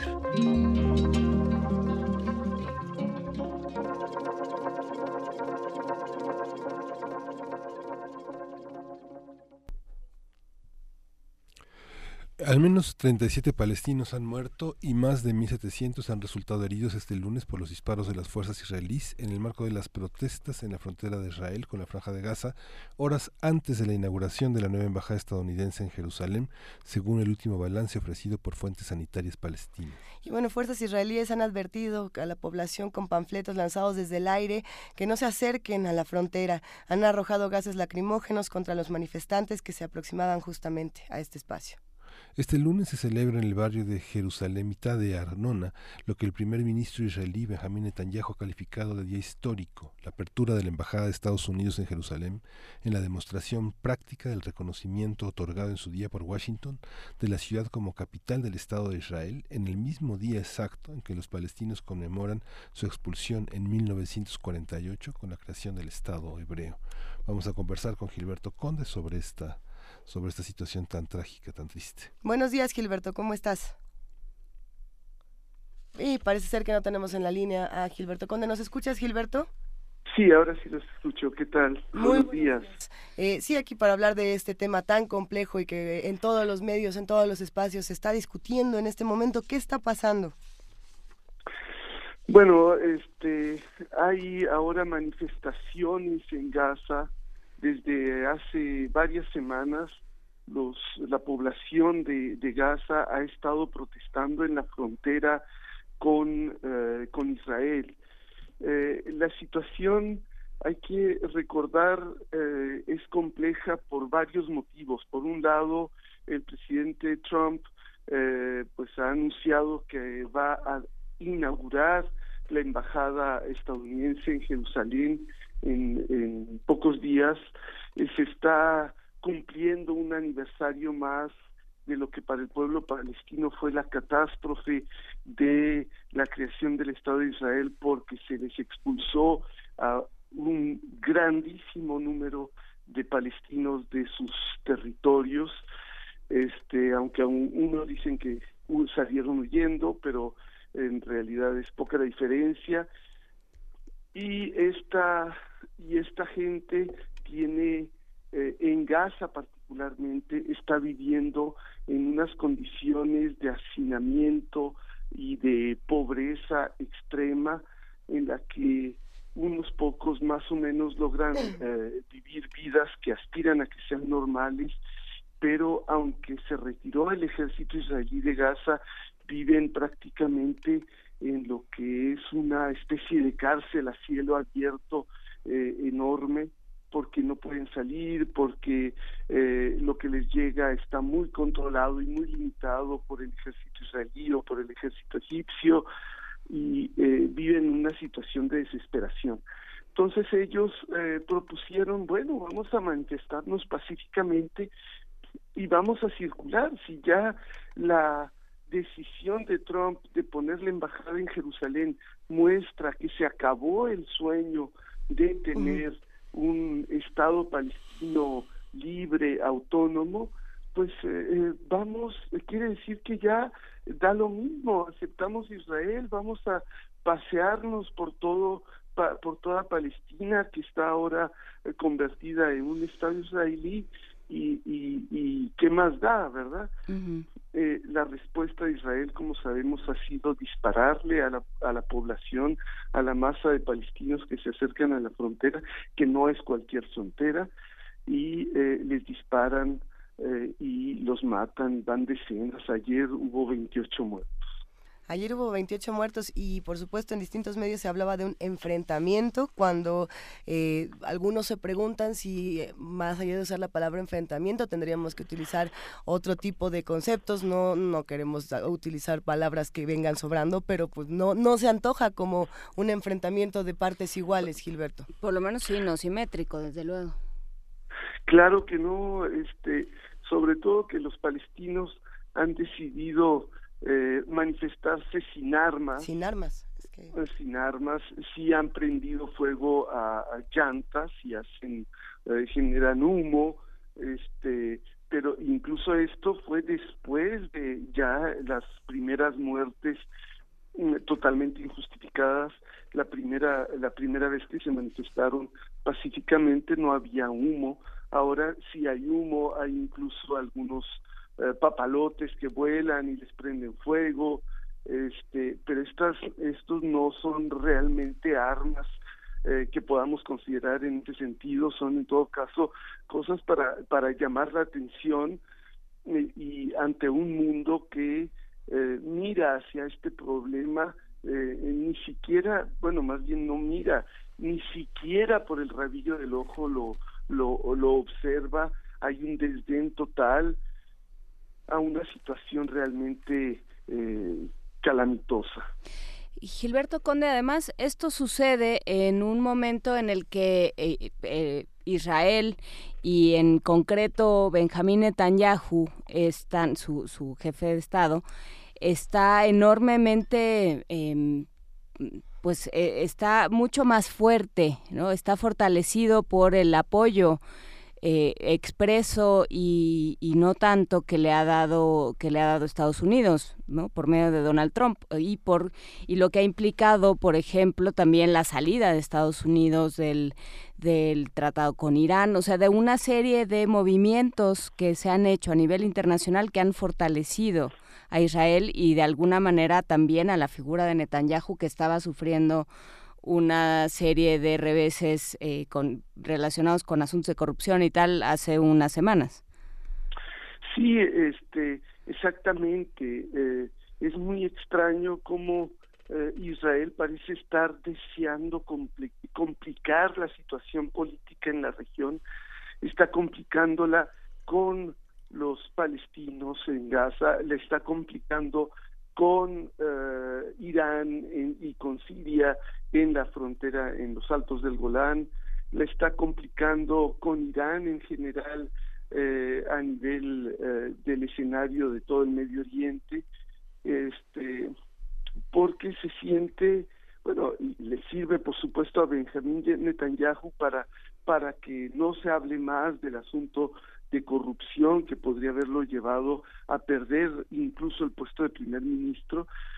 Este pero se siente envalentonado porque en la Casa Blanca está el señor Trump que ha decidido que va a apoyar a Israel en todo sin límites este además con eh, siente que tiene el apoyo total de eh, el yerno de Donald Trump que es amigo personal de la familia Netanyahu y este y, y bueno parece una cosa realmente absurda pero eh, es es muy fuerte como eh, le están dando a Trump un trato de eh, gran héroe liberador eh, de Israel e incluso del pueblo judío este como a la estatura de Ciro el Grande. Es una cosa realmente absurda, aberrante, pero eh, de ese nivel es el trato que se le está dando y por supuesto que eh, Trump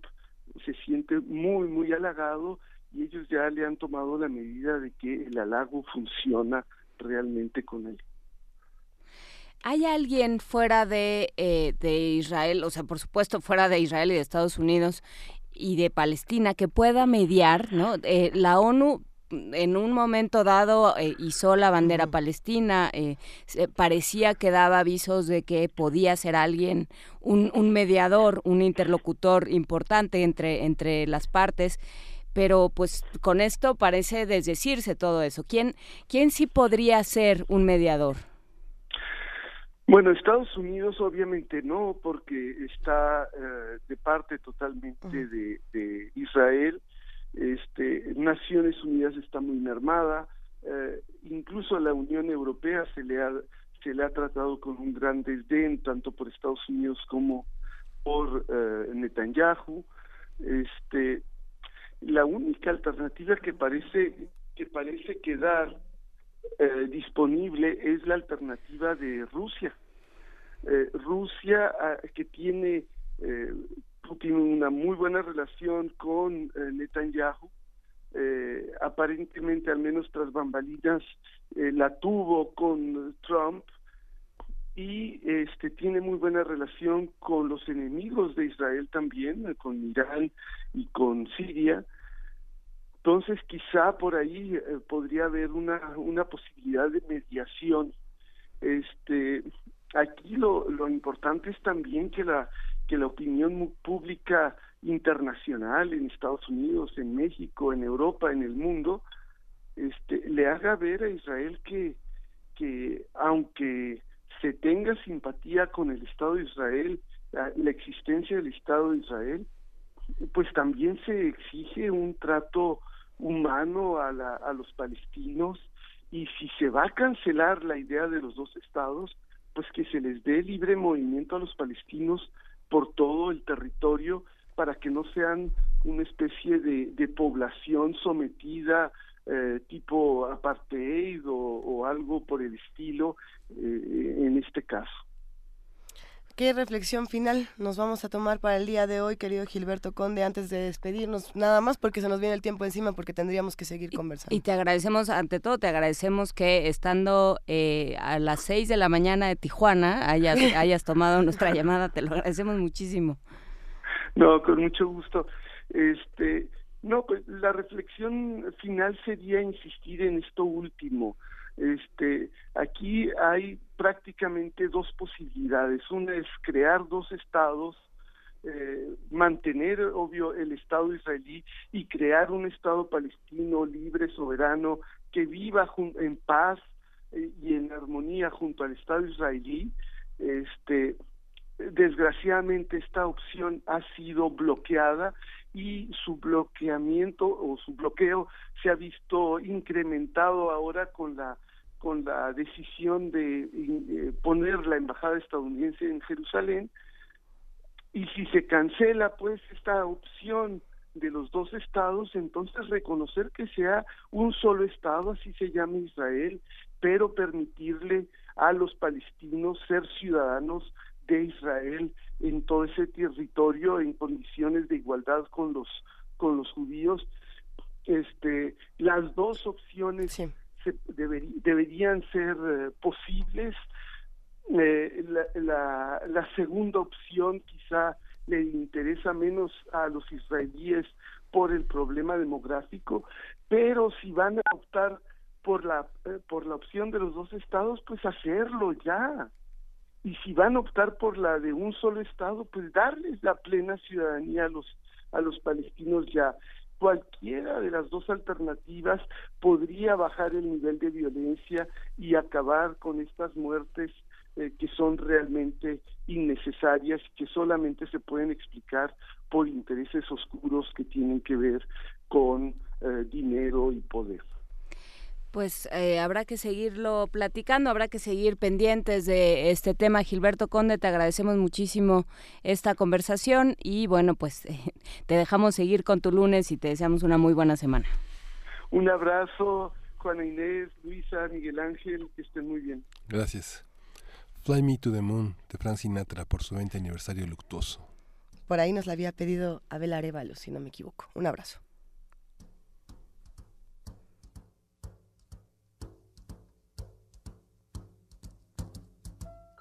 Fly me to the moon, let me play among the stars, and let me see what spring is like on uh, Jupiter and Mars. In other words, hold my hand. In other words, baby, kiss me. With song and let me sing forevermore. You are all I long for, all I worship and adore. In other words, please be true. In other words,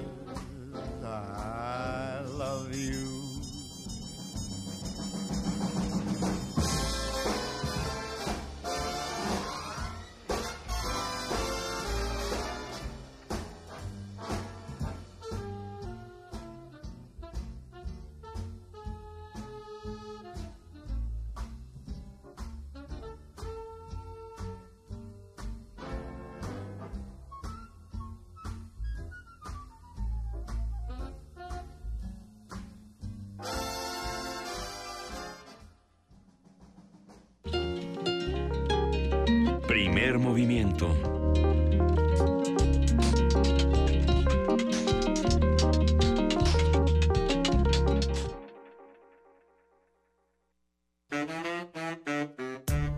La Escuela Nacional de Trabajo Social y Radio UNAM presentan Vida cotidiana, sociedad en movimiento. un programa para analizar las distintas problemáticas sociales y documentar alternativas e intervenciones para enfrentarlas. ¿Por dónde empezamos? Acompáñanos todos los viernes a las 4 de la tarde por el 96.1 de FM. Radio UNAM. Experiencia sonora. Yo prometo en mis primeros meses de gobierno Es momento que los políticos guarden silencio. y hablen los ciudadanos. Estoy cansada de sentirme amenazada por el simple hecho de ser mujer. Con este taxi me gano la vida con dignidad, pero soy ingeniero en sistemas. Estoy cansada de ganar menos que un hombre. Quiero respeto. Quiero oportunidades. Lo que más quiero es igualdad. Con Nueva Alianza es de ciudadano a ciudadano. Tú, que cuando ves las noticias del gobierno actual piensas, ¿estaríamos mejor? Con ya sabes quién. Que cuando contaste los muertos de su guerra absurda pensaste, estaríamos mejor con ya sabes quién. A ti que eres empresario y hace 12 años te espantaron y hoy piensas, estaríamos mejor con ya sabes quién. A todos ustedes les tenemos una gran noticia. Sí, estaremos mejor y ya sabemos con quién. Morena, la esperanza de México. Juntos haremos historia. Saborear una paleta o sellar una carta. Para ser gracioso o ser grosero.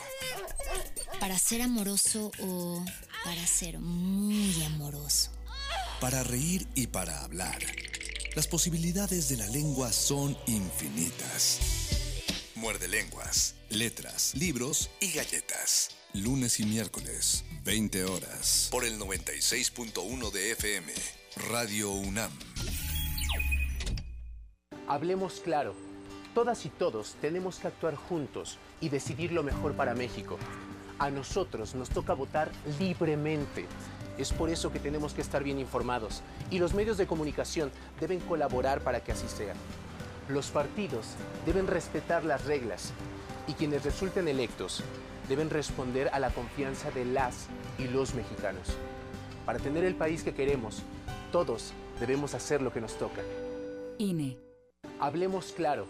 Todas y todos tenemos que actuar juntos y decidir lo mejor para México. A nosotros nos toca votar libremente. Es por eso que tenemos que estar bien informados y los medios de comunicación deben colaborar para que así sea. Los partidos deben respetar las reglas y quienes resulten electos deben responder a la confianza de las y los mexicanos. Para tener el país que queremos, todos debemos hacer lo que nos toca. INE.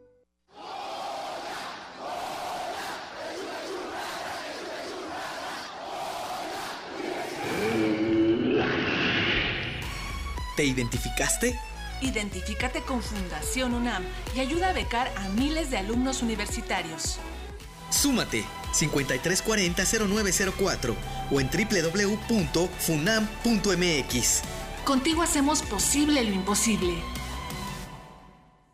Habla Andrés Manuel López Obrador. por el negocio que tienen los guachicoleros del poder de la compra de la gasolina en el extranjero. Desde hace 40 años no se construye una nueva refinería en nuestro país y por eso la gasolina en Estados Unidos cuesta 13 pesos y en nuestro país la más barata 18 pesos. Vamos a rehabilitar las seis refinerías que tenemos, vamos a construir dos nuevas refinerías. Ya no va a haber gasolinazos, es mi palabra.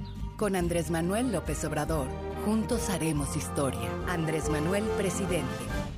Habla Ricardo Anaya, candidato de la coalición por México al frente. Esta no es una elección más. Está en juego el futuro de toda una generación.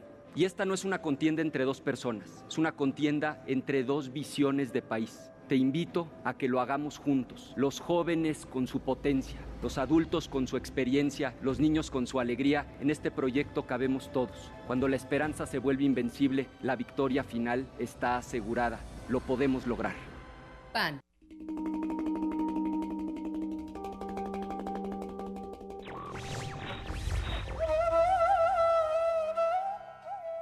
Dando libertad a los esclavos, la aseguramos a los libres. Abraham Lincoln.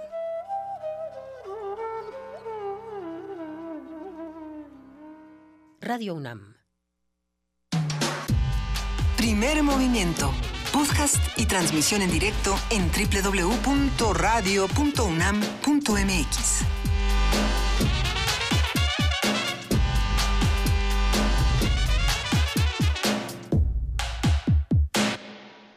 Y para actualizar un poco la información que teníamos al final de esta segunda hora de primer movimiento con Gilberto Conde, él mismo eh, nos comparte este tuit donde dice en las últimas semanas el ejército israelí ha matado a 41 palestinos desarmados en la frontera Gaza-Israel por protestas. Si la embajada de Estados Unidos en Jerusalén cancela la opción de dos estados que se dé plena ciudadanía que se dé plena ciudadanía israelí a los palestinos en Gaza y Cisjordania. Hasta ahí queda este este tuit que nos manda Gilberto Conde. ¿Qué opina los que están haciendo comunidad con nosotros? ¿Con qué nos podemos quedar de, un conflicto tan fuerte como este? Si es enfrentamiento, si no lo es, qué palabras se están utilizando para describirlo, qué soluciones, quién tendría que entrar. Y yo siempre vuelvo a una a una metáfora o a una reconstrucción que hizo Edgar Queret, el, el escritor que escribe para niños, escribe para adultos, escribe para muchos públicos y de muchas maneras, y que para explicarle a su hijo el conflicto de Jerusalén y Gaza le dijo, a partir de ahora tú ya no puedes entrar a la cocina. Pero es mi casa, ¿no? Pero tú ya, no, puedes entrar a la cocina. Le puso un cordelito y le dijo, tú ya, aquí ya no puedes entrar. No importa que sea tu casa, no importa que aquí hayas vivido toda tu vida, no importa que yo esté adentro de la cocina y yo sea tu papá, no importa, tú ya no puedes entrar. Ese es el conflicto entre Israel y Palestina. O sea, eso se vive, así se vive el conflicto entre ¿Quién, Israel ¿Quién nos lo contó al aire aquí en Primer Movimiento? En yo alguna... seguro porque siempre, siempre lo cuento, pero yo lo oí en otro... Es que viene incluido, viene incluido en el libro... Eh, ¡Ay! No puede ser posible. Eh, ¿Emilio? no, no, es Emilio. No, se llama, el libro se llama El... Es un librazo de debate, que sale, que está en debate. No puede ser. En este momento de lagunas mentales vamos a la poesía necesaria y vamos a regresar. En un momentito, ahorita nos vamos Enrique a Díaz Álvarez es el autor y el libro se llama La mudanza. O, Tránsitos, no, no es La mudanza. Bueno, ahorita me voy a acordar. Ahorita, pero Enrique sí es Díaz él. Álvarez. Le mandamos un abrazote. Vámonos en este momento a Poesía Necesaria. Primer movimiento.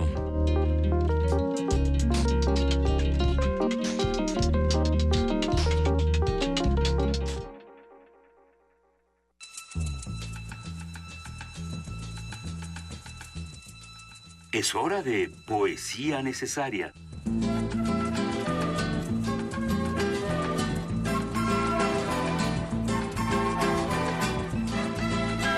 Miguel Ángel Quemain. Es momento de poesía necesaria. Vamos, vamos a leer un poema que nos ha enviado Lucinda Rivas. Ella es poeta guatemalteca y vive en México desde 1980.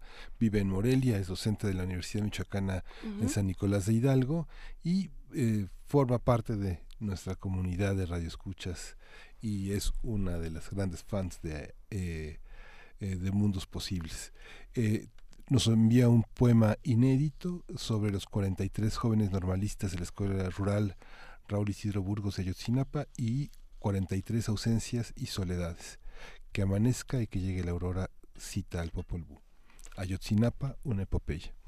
Dice, eh, lluevan, el, en lluevan en el silencio del tiempo cantares y relámpagos furiosos para contar el decir de la palabra, la verdadera historia de todo lo que ellos, nuestros desaparecidos, soñaban. Un canto que devele la luz diáfana que cada uno llevaba a flor de piel en su batallar por un amanecer distinto a la tenebrosa oscuridad desatada por los amos del reino, los locos de atar que detienen las alboradas. Un canto que atesore las palabras postreras en las horas aciagas de su corazón un grito que pregona en lo más alto de las redes del mundo la proclama de su voz contra las maquinaciones maquiavélicas y el muro que apagó su marcha. Ilumine una señal el agujero en las tinieblas donde empezó la noche fatídica por manos desolladoras diseñada. Abra limpio el horizonte, los caminos del misterio que los cubre gotearía menos la pena el fuego secreto del dolor que aletea cada corazón en las caravanas de la búsqueda, sería bálsamo en las heridas del vientre de las madres guardianas de la tierra que los reclaman vivos. 2. ¿Dónde se encuentran? Tal vez estén bebiendo a sorbos la leche de su nueva investidura, ofrendando el vuelo sin mordaza de su voz, esa voz ecuménica, otra forma de ser de la sustancia para plantar la semilla de sus sueños en el fluir de los caminos.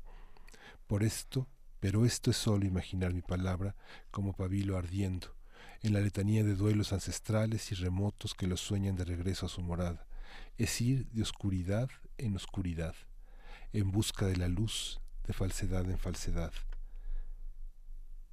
en busca de la verdad, llama invisible de la vida, abran estas palabras en la escala musical del universo, una sinfonía de alboradas que escape al silencio de esta página en un fotón de luz que difumine las tinieblas que a nuestros desaparecidos cubren. Vamos a acompañar esta música, esta, este poema, con Los 43 de Robbie Calavera, Siete Lobos Rojos.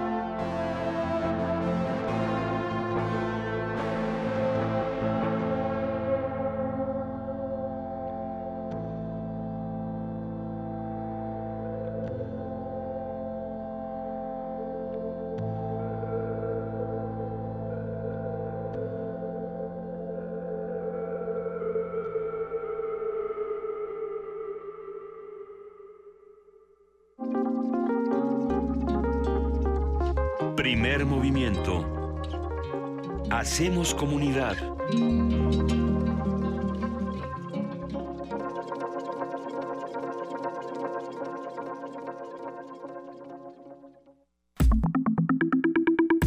La mesa del día. José Ramón Amieva, jefe de gobierno de la Ciudad de México, ordenó este fin de semana una auditoría a la Secretaría de Finanzas Capitalina tras los señalamientos de la iniciativa Nosotros de que recursos para la reconstrucción fueron destinados a actividades que no tienen relación con la restauración de daños. Nosotros publicó 47 oficios, según los cuales diputados locales aprobaron otorgar 14.684 millones de pesos a delegaciones afectadas, pero 5.301 millones estaban dirigidos a la compra de tabletas y regalos. El manejo de los recursos ha sido un tema que ha generado polémica. A principios de año, algunos integrantes de la Comisión para la Reconstrucción de la Ciudad de México renunciaron tras quejarse de las reglas para la utilización de los recursos y señalar a los asambleístas Leonel Luna, Mauricio Toledo y Jorge Romero de tener facultades excesivas para decidir el destino de 8 mil millones de pesos. El entonces jefe de gobierno, Miguel Ángel Mancera, decidió enviar, una reforma a la Asamblea para transparentar los recursos al designar a la Secretaría de Finanzas como la encargada del manejo del dinero. Vamos a conversar sobre estos procesos de reconstrucción en la Ciudad de México, cómo están llevando, con qué procesos y a cargo de quién están los cambios de gabinete. Para ello está Mauricio Merino, el descoordinador general de nosotros, y con Emilio Canec, arquitecto coordinador del Colegio Académico de la Facultad de Arquitectura de la UNAM. Buenos días a los dos. Bueno, Hola, buenos días. Hola Mauricio, ¿cómo estás? Bien, por fortuna. Gusto de saludarlos y gracias por la llamada. Cuéntanos, eh, ¿qué, ha- qué, qué contiene este eh, informe de nosotros? ¿Qué, ¿Cuál es el, el trabajo que han hecho? ¿Qué es lo que han observado? ¿Y en qué estado se queda el, el proceso de, de reconstrucción ahora que quién sabe quién se está haciendo cargo? Mira, ha sido un proceso, eh, en efecto, muy accidentado desde el punto de vista jurídico y también ha sido accidentado desde el punto de vista operativo y, y obviamente financiero. En el plano eh, jurídico, ustedes ya contaron la historia, no la repito.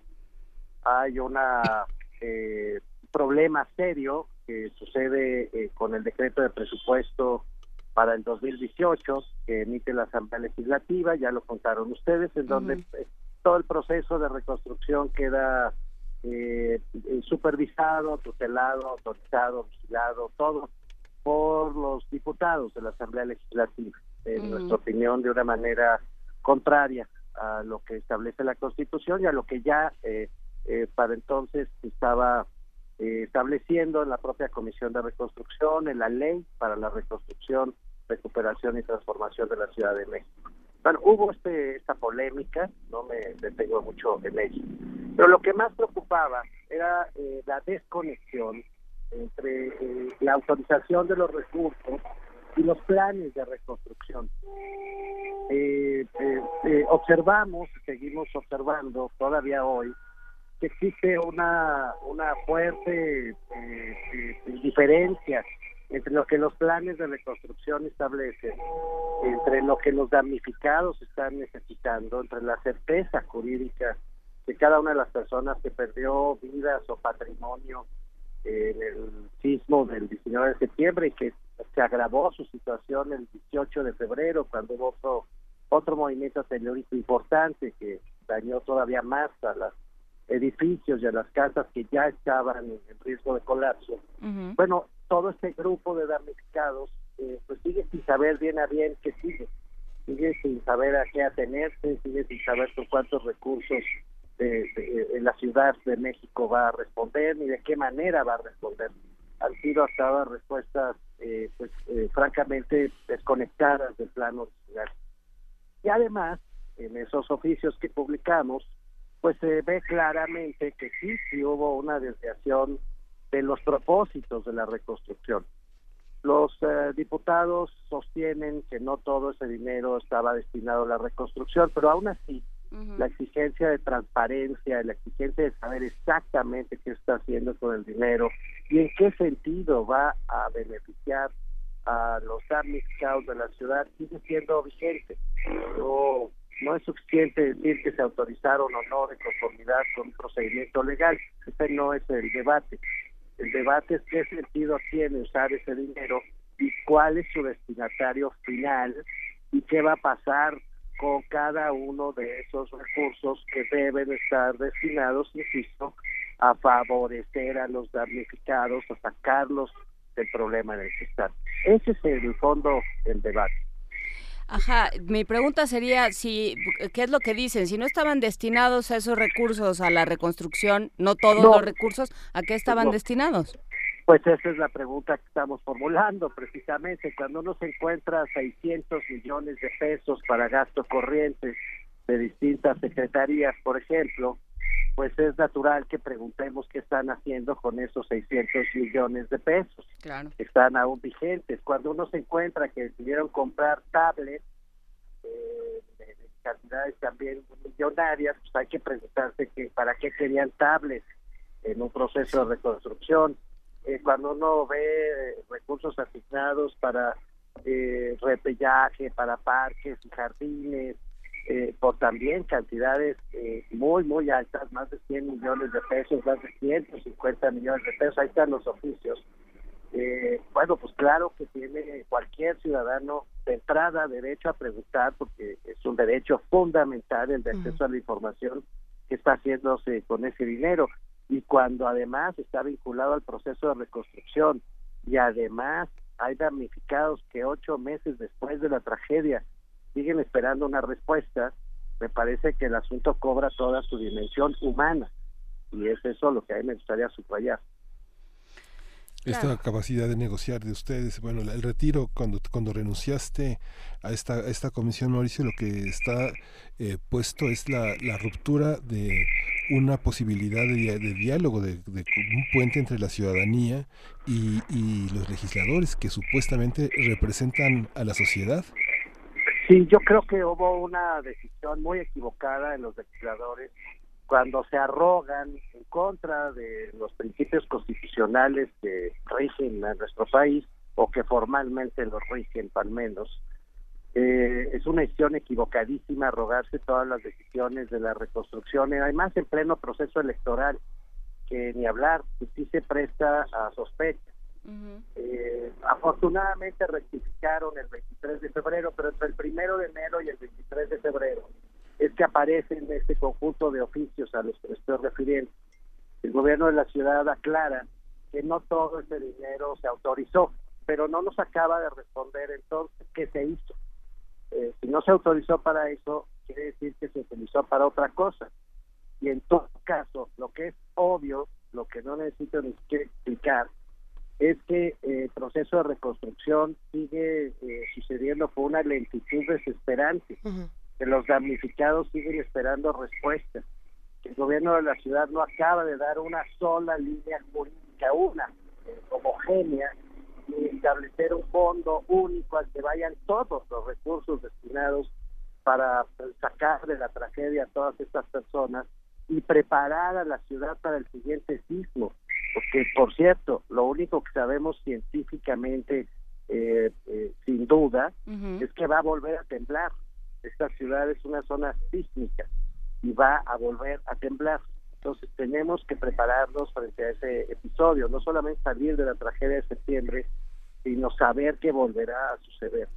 Nada de eso está puesto sobre la mesa. Y nosotros no queremos que se rompa ese, ese diálogo, sino queremos que suceda ese diálogo, pero con todas las cartas abiertas, con toda la precisión del dinero que se está usando, con todo el listado de destinatarios que se están beneficiando de esos distintos programas, con todas las explicaciones sobre la planeación que eventualmente se está haciendo. Es que creo que ahí además hay un punto eh, de todo lo que nos quedó a deber el, el gobierno el gobierno anterior, digamos, el, el doctor Miguel Ángel Mancera entregó una serie, o sea, hizo toda una serie de, em, de ceremonias, entregó eh, Sí. ciertos créditos, Sí, hizo todo lo, lo necesario para salir en la foto, nos dijo que no se iba a ir hasta que se arreglara el problema, dejó el problema a la mitad y se fue. Entonces, yo- ¿en manos de quién está el proceso? Ah, eh, hay una nueva comisión nombrada ah, eh, y hay un nuevo comisionado, el ingeniero Tongui, que era secretario de Obras Públicas.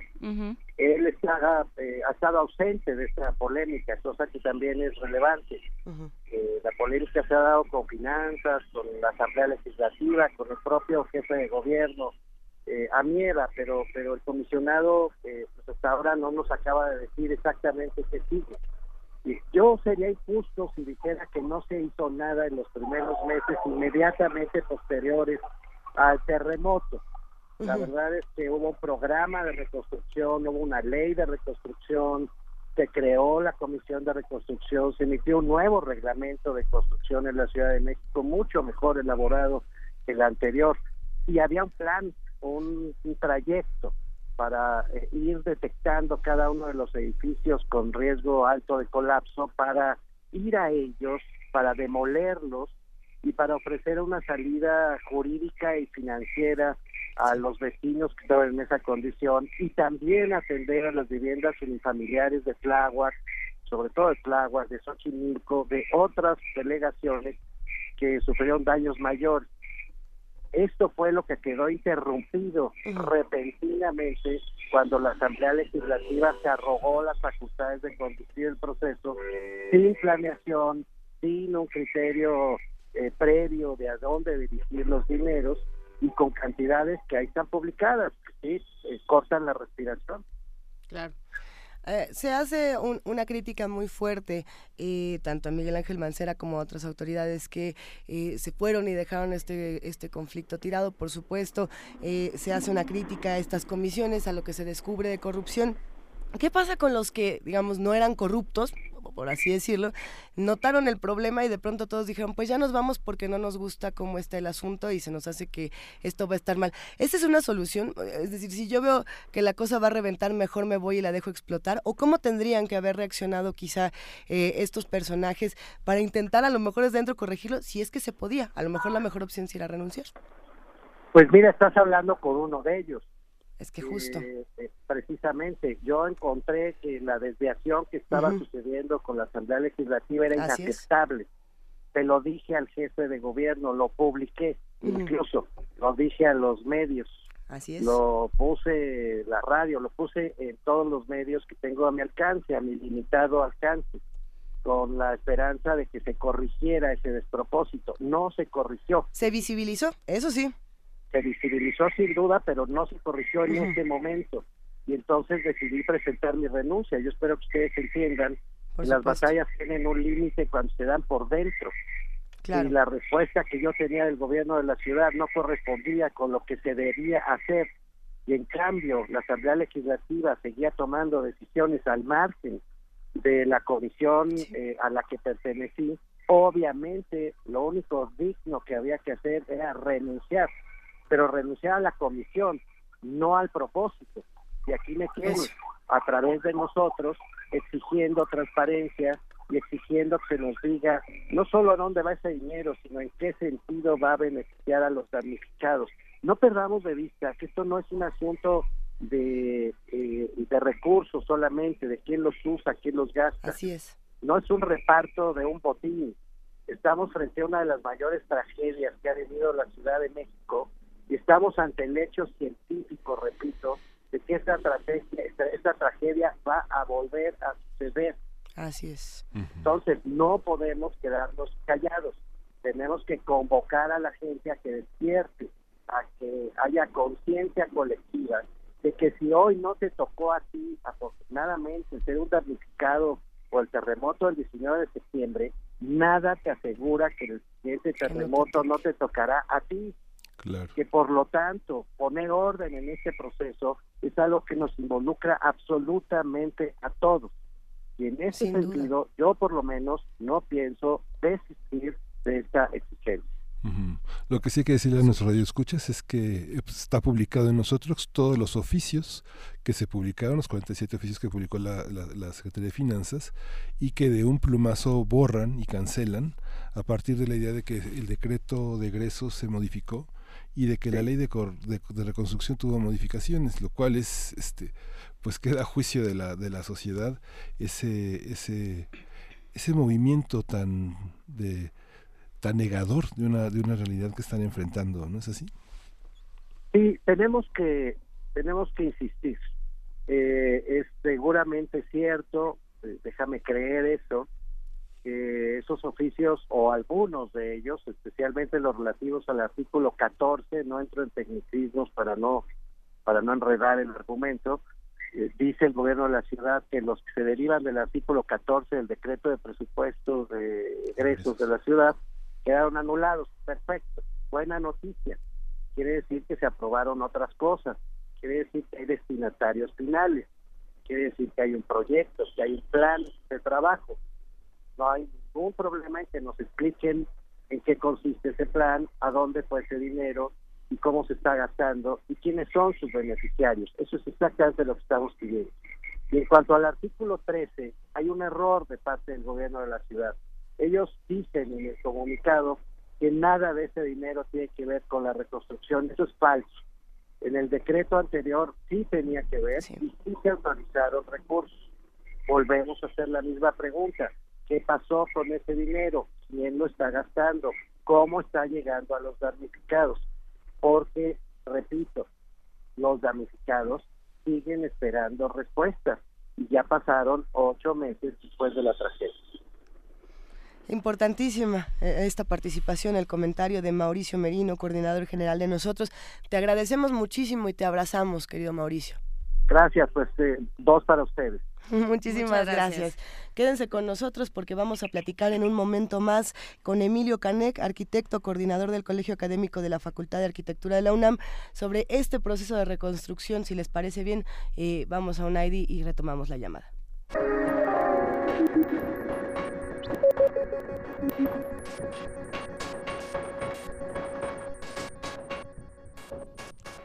Emilio Canec, te saludamos. ¿Cómo estás? Hola, buenos días, ¿cómo están ustedes?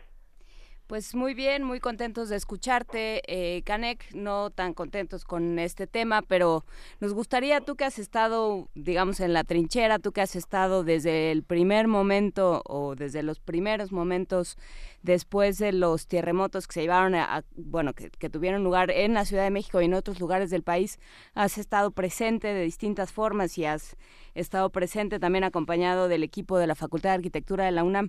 ¿Cómo, em, cómo lo has visto? ¿Cuál es tu diagnóstico, digamos, a tantos meses? Pues miren, la- las lecciones eh, hasta este momento son, son varias. Me parece que, que algo que hemos comentado a lo largo de estos meses es eh, de entrada la poca preparación que tenemos para poder atender a nivel integral, a nivel global, pensando inclu- incluso en lo que ahora comentaba eh, Mauricio hace un momento con ustedes, sobre todo para saber cómo tienen que ser los procesos de reconstrucción. Eh, ya dimos cuenta de que la solidaridad es muy grande, de que en el caso de la emergencia se puede atender con rapidez, que parece que, que, que las manos son muchas, pero el punto cuando se tiene que empezar a programar o a planear un protocolo de actuación en el caso de la reconstrucción es lo que nos hemos dado cuenta que de alguna manera va entorpeciendo muchísimo las cosas hasta llegar al día de hoy en lo que estamos, ¿no? Que muchas eh, muchos damnificados todavía siguen sin poder tener acceso a, a la vivienda, siguen en una incertidumbre jurídica porque no saben cómo cómo resolver sus sus casos y de alguna manera el Estado no ha encontrado ese mecanismo adecuado como para poder gestionar adecuadamente esos recursos y dar una certeza de lo que se puede hacer, ¿no? Acabo de ver tu foto, Emilio, justamente en un nuevo modelo de vivienda que está este, este fin de semana. Recuerdo que la vi, no, no recuerdo dónde, porque vi varias veces repetida esa foto como resultado de un trabajo de conjunto de varias instancias, eh, desarrollando modelos que son sustentables en el sentido también de previsión de, de, de las catástrofes. Cuéntanos un poquito de esto. Sí, miren, esa es la, bueno, es la parte eh, amable de, de, de todo este, de todo este asunto que hablamos hace un momento de esas condiciones de las lecciones que nos dejan y de alguna manera nos parece que ese aprendizaje, por lo menos en la en la Facultad de Arquitectura, eh, como se ha llevado es que ha habido diferentes modelos de gestión, de acompañamiento, de diseño de proyectos que de alguna manera han funcionado en la medida en que se han librado esa esa esa parte de los de los de los problemas administrativos o de los problemas burocráticos que de alguna manera han entorpecido estas labores y que despliegan diferentes maneras de actuar, ¿no? O sea, prácticamente en la en la facultad se se han desarrollado diferentes proyectos en Oaxaca, en Morelos, en la Ciudad de México misma y el caso del que me mencionas Miguel Ángel probablemente sea el de Santa Cruz Cuauhtomatitla. Exacto, sí. Que eh, pues prácticamente está en, la, en las faldas del, del volcán Popocatépetl y que nos parece una una situación ejemplar porque eh, afortunadamente se dio la conjunción de varios esfuerzos de los que de alguna manera también formó parte la, la facultad a través del doctor eh, Carlos González Lobo y el arquitecto Freddy Lamadrid Suárez, quienes eh, junto con el CUPREDER de la Benemérita Universidad Autónoma de Puebla, con el eh, licenciado Aurelio Fernández, quien es quien coordina todo esto, y la cooperativa de Puebla, eh, Tosepan Tomin, eh, se desarrollaron modelos de vivienda a través de una casa escuela. Esto nos parecía interesante porque de alguna manera se, se identificó que ahí la problemática principal era cómo generar una cultura o cómo empezar a reconstruir una educación alrededor de los sistemas constructivos que la gente ha venido desarrollando durante los últimos años, que ya los tiene aprendidos porque conoce el block, porque conoce el cemento, porque conoce los castillos prefabricados y de alguna manera eso se está teniendo que readecuar a las condiciones en las que los sismos nos están enseñando. Entonces, en este caso, eh, se realizó el, un prototipo, un modelo de casa que de alguna manera empezaba a replantear las condiciones que a nivel estructural y a nivel de resistencia de materiales podía tener una vivienda para poder eh, corresponder con las condiciones de los sismos en la actualidad. Esto Es- nos parece interesante porque de alguna manera está generando una semilla donde la comunidad misma se hace cargo de sus proyectos, ellos empiezan a conocer cómo eh, se tienen que eh, identificar adecuadamente los sistemas constructivos con estas nuevas eh, implementaciones y cómo eso puede replicarse en diferentes modelos de vivienda que poco a poco la gente va aprendiendo y va utilizando, ¿no? Entonces esta esta labor también nos pareció eh, loable, bastante adecuada, porque finalmente entiende una lógica mucho más pragmática de cómo se resuelven los problemas de vivienda en este país. ¿Esto eh, tiene que ver con aquello que se llama autoconstrucción? Sí, o sea, finalmente estamos entendiendo, debemos de entender que, que gran parte o gran porcentaje de la vivienda en este país está autoproducida. Y esto implica que de alguna manera la, la, las lógicas en las que puede entrar la academia o la institución a veces se ven rebasadas por la necesidad que de alguna manera incluso lo estamos viendo, ¿no? Ah, eh, Prácticamente en los últimos meses hemos visto como la gente eh, con o sin recursos tiene que seguir habitando sus viviendas. Entonces, eh, echa mano de las experiencias del vecino, de la comunidad o incluso pues de una contratación del albañil que conoce de siempre para poder realizar estas adecuaciones y poder seguir con su vida, ¿no? ¿En qué medida eh, las, los, eh, los edificios, las casas, lo- eh, las estructuras dañadas por, eh, por los terremotos tuvieron que ver con autoconstrucción? ¿Se tiene algún dato? Pues no, fíjate que, que la, la, la dinámica en la que se comportaron los diferentes las diferentes estructuras tiene que ver por un lado por el tiempo de construcción eh, ya se comentaba hace un momento pero eh, pues de alguna manera todo lo que se gestó antes del sismo del 85 tenía ciertas condiciones estructurales que obedecían a ciertos procedimientos y que respondían evidentemente al reglamento de construcciones de esa época.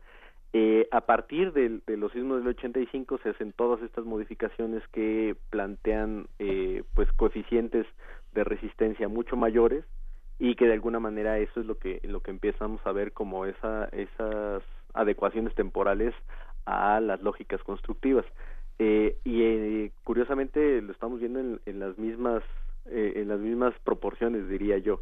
Hay eh, construcciones que de, de manera pues tradicional la gente desarrolla realiza y que de alguna manera eh, nos hemos dado cuenta de que ya no las están realizando conforme a la eh, al conocimiento original, ¿no? A- Hace un rato ustedes hablaban de la pérdida de esos saberes y parece que en el tema de lo constructivo estamos enfrentando otra vez esa esa pues esa ese olvido, esa amnesia en cuanto a las formas adecuadas de construir que probablemente tendremos que recuperar.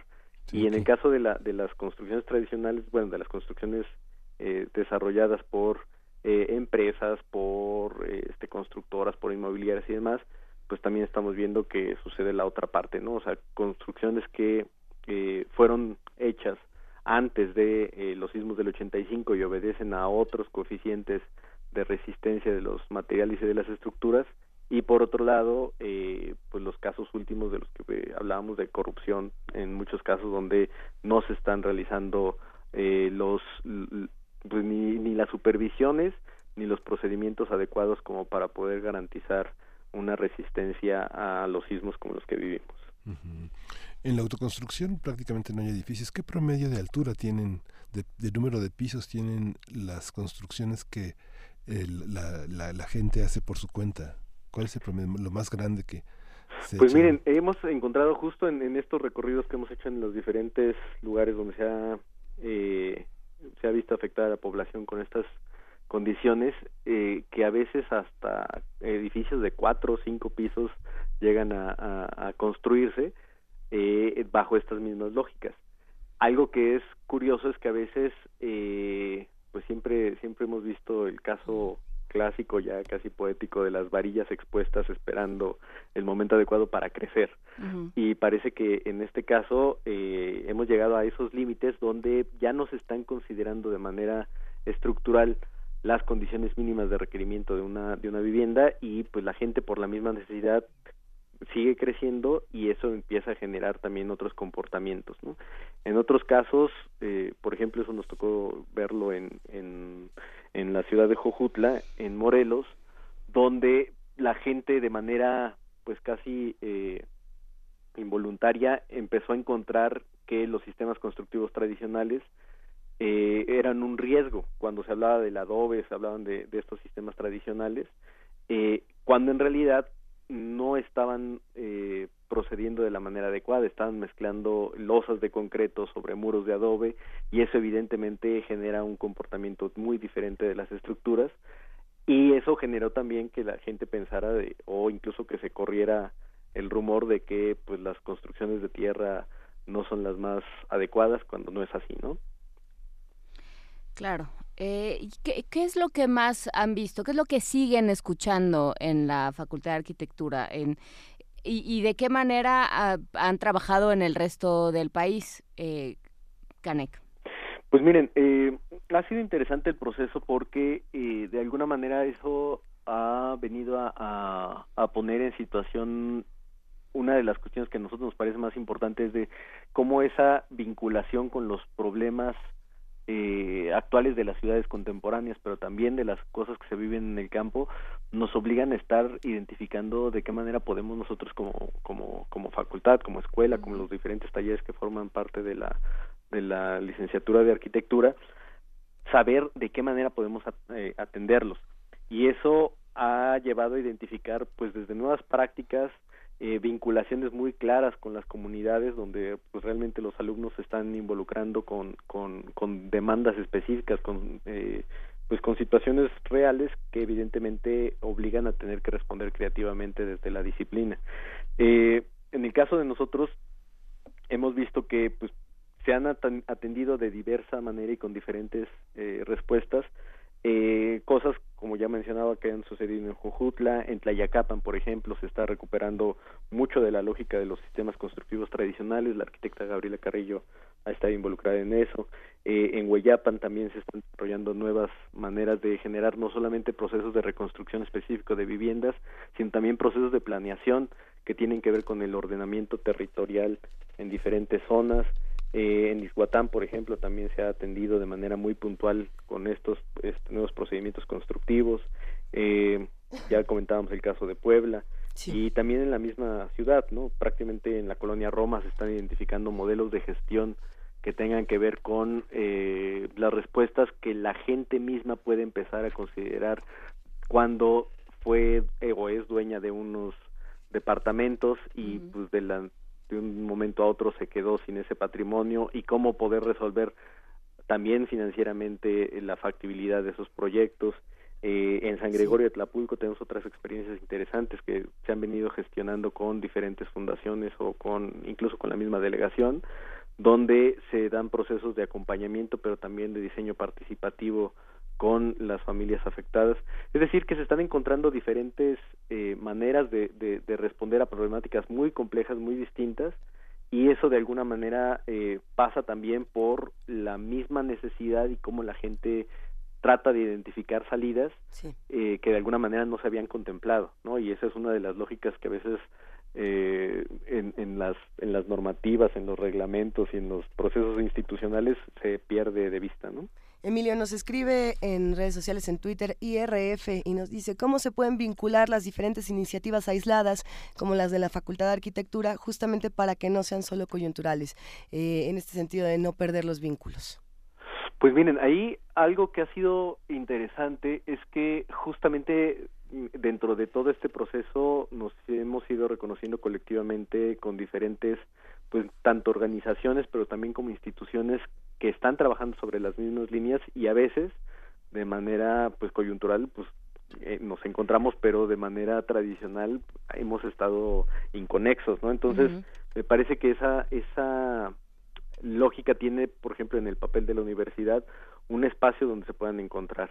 Eh, eh, de alguna manera en la en la facultad hemos estado abiertos a recibir pues tanto las solicitudes que de manera puntual han venido llegando hasta de las mismas eh, gestiones que los vecinos han, han desarrollado o que eh, algunas organizaciones no gubernamentales han querido gestionar como para poder saber de qué manera nosotros podemos apoyar técnicamente en todo este proceso y que de alguna manera eso ha ayudado a, a- a vincularnos, ¿no? Lo que sí nos parece eh, fundamental probablemente es que pues ahí sigue apareciendo el papel de la universidad como ese gran catalizador de todas estas posturas y pues finalmente me parece que ahí estamos como para también ir recibiendo pero también ir generando esas relaciones que pues que de alguna manera vayan viendo hacia adelante otras maneras de poder pensar tanto las disciplinas que se están enseñando en la universidad misma pero también como los, procesos de, de, actuación, ¿no? Que esa es una parte que por lo menos ahorita eh, a nosotros nos parece importante como elección, pero también como previsión de lo que viene. Claro, porque, porque bueno, pues esos arquitectos que se estén formando en la Facultad de Arquitectura, pues eh, nos queda claro que tienen que servir y nos queda claro ahora más que antes que tienen que servir para eso, para a lo mejor regresar a sus comunidades, a sus comunidades de origen o a algunas que sean de adopción y eh, trabajar y eh, construir de esa manera sobre esos suelos y enseñar a quienes estén a su alrededor, pues un poco a que les hagan la competencia. Si de todas maneras se hace, digamos, hay mercado para todos y todo el mundo necesita dónde vivir en este país, pues que lo haga de manera eh, segura, Emilio Canek, y que también, eh, bueno, pues sí, eh, se, se aprendan, se aprenda lo mejor del mundo y lo mejor de- del universo, que para eso está la universidad, pero también se tenga un pie puesto en este país. Sí, ahí eh, me parece que la gran lección justamente se da en eso, ¿no? O sea, eh, prácticamente en la en la educación institucional, pues se ven esos ejemplos de manera abstracta, ¿no? Y cuando nos encontramos con una problemática donde el alumno está viendo eh, una falla en una columna que pues días antes pudo haber visto a través de unas gráficas en un pizarrón, pues finalmente ahí es donde se dan las, la- los grandes aprendizajes. Y me parece que estamos a- eh, justo en el, en el momento de poder eh, ajustar o de poder reaprender cosas de lo que de lo que nos enseñaron estos estos sismos, sobre todo como para poder repensar estas estas relaciones. Siempre se dice, por ejemplo, que que qué es lo que va a pasar. Hace un momento lo comentaba Mauricio Merino. ¿Qué es lo que va a pasar en el siguiente sismo?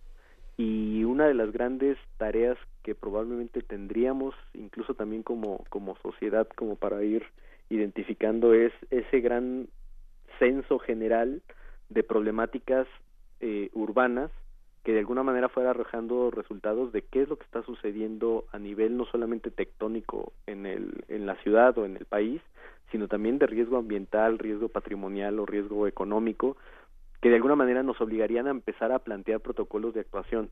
Esa, esa parte parece que, que, dentro de las lógicas de planeación a veces la tenemos un poco eh, olvidada, pero nos parece que es el, punto importante como para poder repensar justamente estas cuestiones, ¿no? A veces, por ejemplo, pensamos que el, el- se habla mucho de los directores responsables de obra, de los corresponsables en seguridad estructural, cuando debería de ser una labor pareciera que cotidiana. Es decir, no, no solamente limitarnos a que es en el momento de las construcciones, sino también dar un seguimiento a esas mismas construcciones para saber de qué manera se están construyendo las viviendas o los edificios de este país y que de alguna manera a veces parece que se quedan olvidadas después de que ya se, se, se hizo la construcción y no se piensa en lo que sigue, ¿no? Entonces me parece que ese es un, es un momento interesante como para repensar todo esto y sobre todo este, ir planeando esas lógicas de actuación que no solamente desde la universidad tenemos, sino también desde las instituciones públicas, desde el Estado mismo, ¿no? Pues eh, justamente agradecemos a la, a la Facultad de Arquitectura en voz de Emilio Canek, su coordinador eh, académico. Y bueno, pues esperamos que todo vaya bien y bueno, eh, nos sumamos a sus esfuerzos, Emilio Canek, y pues aquí estamos. Pues muchísimas gracias, yo les agradezco y también que no dejemos de lado el tema porque a veces parece que lo, lo vamos lo vamos rezagando en el tiempo y son temas que todavía siguen vigentes. Por supuesto, hay mucha gente que sigue sin casa y que sigue sin resolver un montón de temas. Muchísimas gracias, Exacto. Emilio Canek. Muchas gracias a ustedes, un saludo a todos. Quédense con nosotros, tenemos un poco más de música antes de cerrar este programa. Vamos a escuchar la sandunga en la voz de Martirio y Raúl Rodríguez.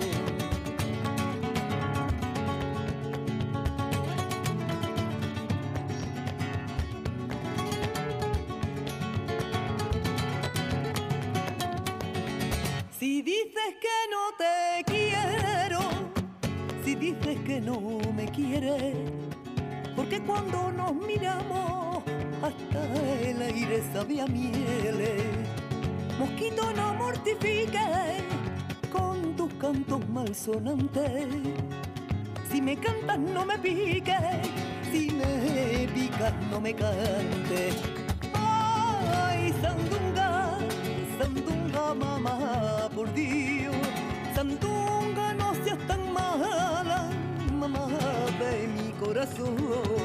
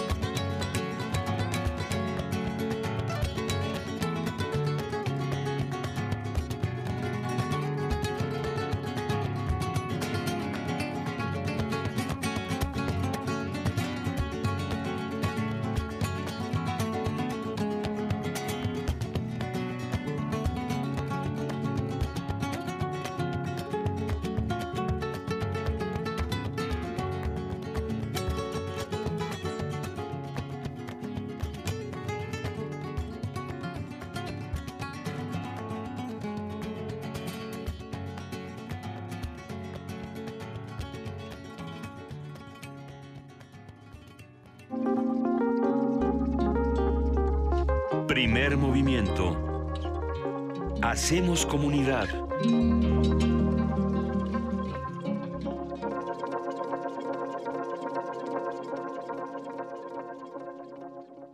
Son las 9 de la mañana con 56 minutos. Tenemos mensajes de los que hacen comunidad con nosotros en redes sociales. Muchísimos comentarios, por supuesto, eh, con este tema de la reconstrucción de la ciudad y de las ciudades que necesitan esta reconstrucción. Eh, por aquí manda, mira, este Mayra Elizondo es interesante. Dice, arquitectos, ingenieros, economistas, muchas otras disciplinas deberían reordenarse. Eh, curricularmente en función de la realidad sísmica del país, ¿no? Y de muchas Sí. otras realidades, ¿no? En, rea- en, en realidad. No, de hecho, lo que, pues sí, lo, para lo que tendría que servir la universidad sería así, justamente para mostrar todo aquello que pasa en el mundo y para preparar para el mundo, pero también para preparar para este país. ¿no? La universidad pública tendría siempre que tener un vínculo directo con las comunidades, sobre todo en el caso de la UNAM recibe alumnos de muchas partes del país, no nada más de la Ciudad de México, no nada más de la zona conurbada, ¿no? sino que, eh, que, re- que recoge a, a estudiantes de muchos lados y que idealmente tendrían, podrían volver. No tendrían, pero podrían volver.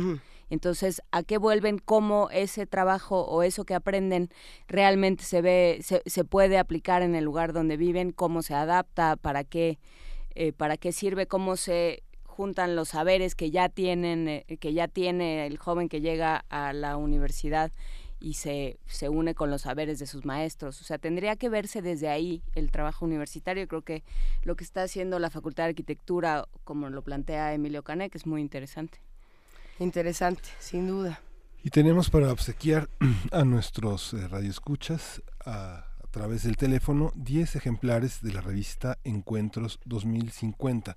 Encuentros 2050 es una revista que tiene la Coordinación de Humanidades en la UNAM, que está al frente de Malena Mijares y que en esta edición, que es su número 16, eh, es el segundo año de esta revista, está dedicada al panorama editorial desde la perspectiva del editor, de los libreros y de los eh, parte de la industria del libro.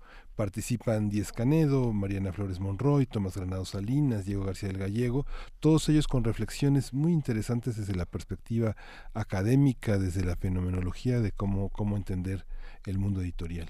Y está disponible para, por teléfono para nuestros radioescuchas. 10 números. 10 números 55 36 43 39 55 36 43 39 y llámenos, ya nosotros ya nos vamos, pero nos vamos a quedar contestando teléfonos, bueno, no nosotros, pero Ahorita amablemente vamos. dos miembros de nuestro equipo se van a quedar contestando teléfonos.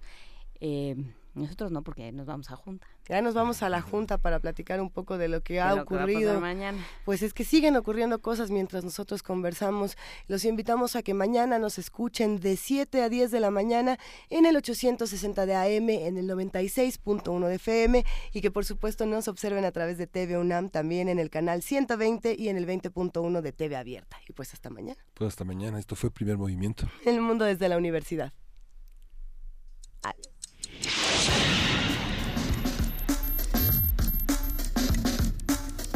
Radio UNAM presentó Primer Movimiento. El mundo desde la universidad.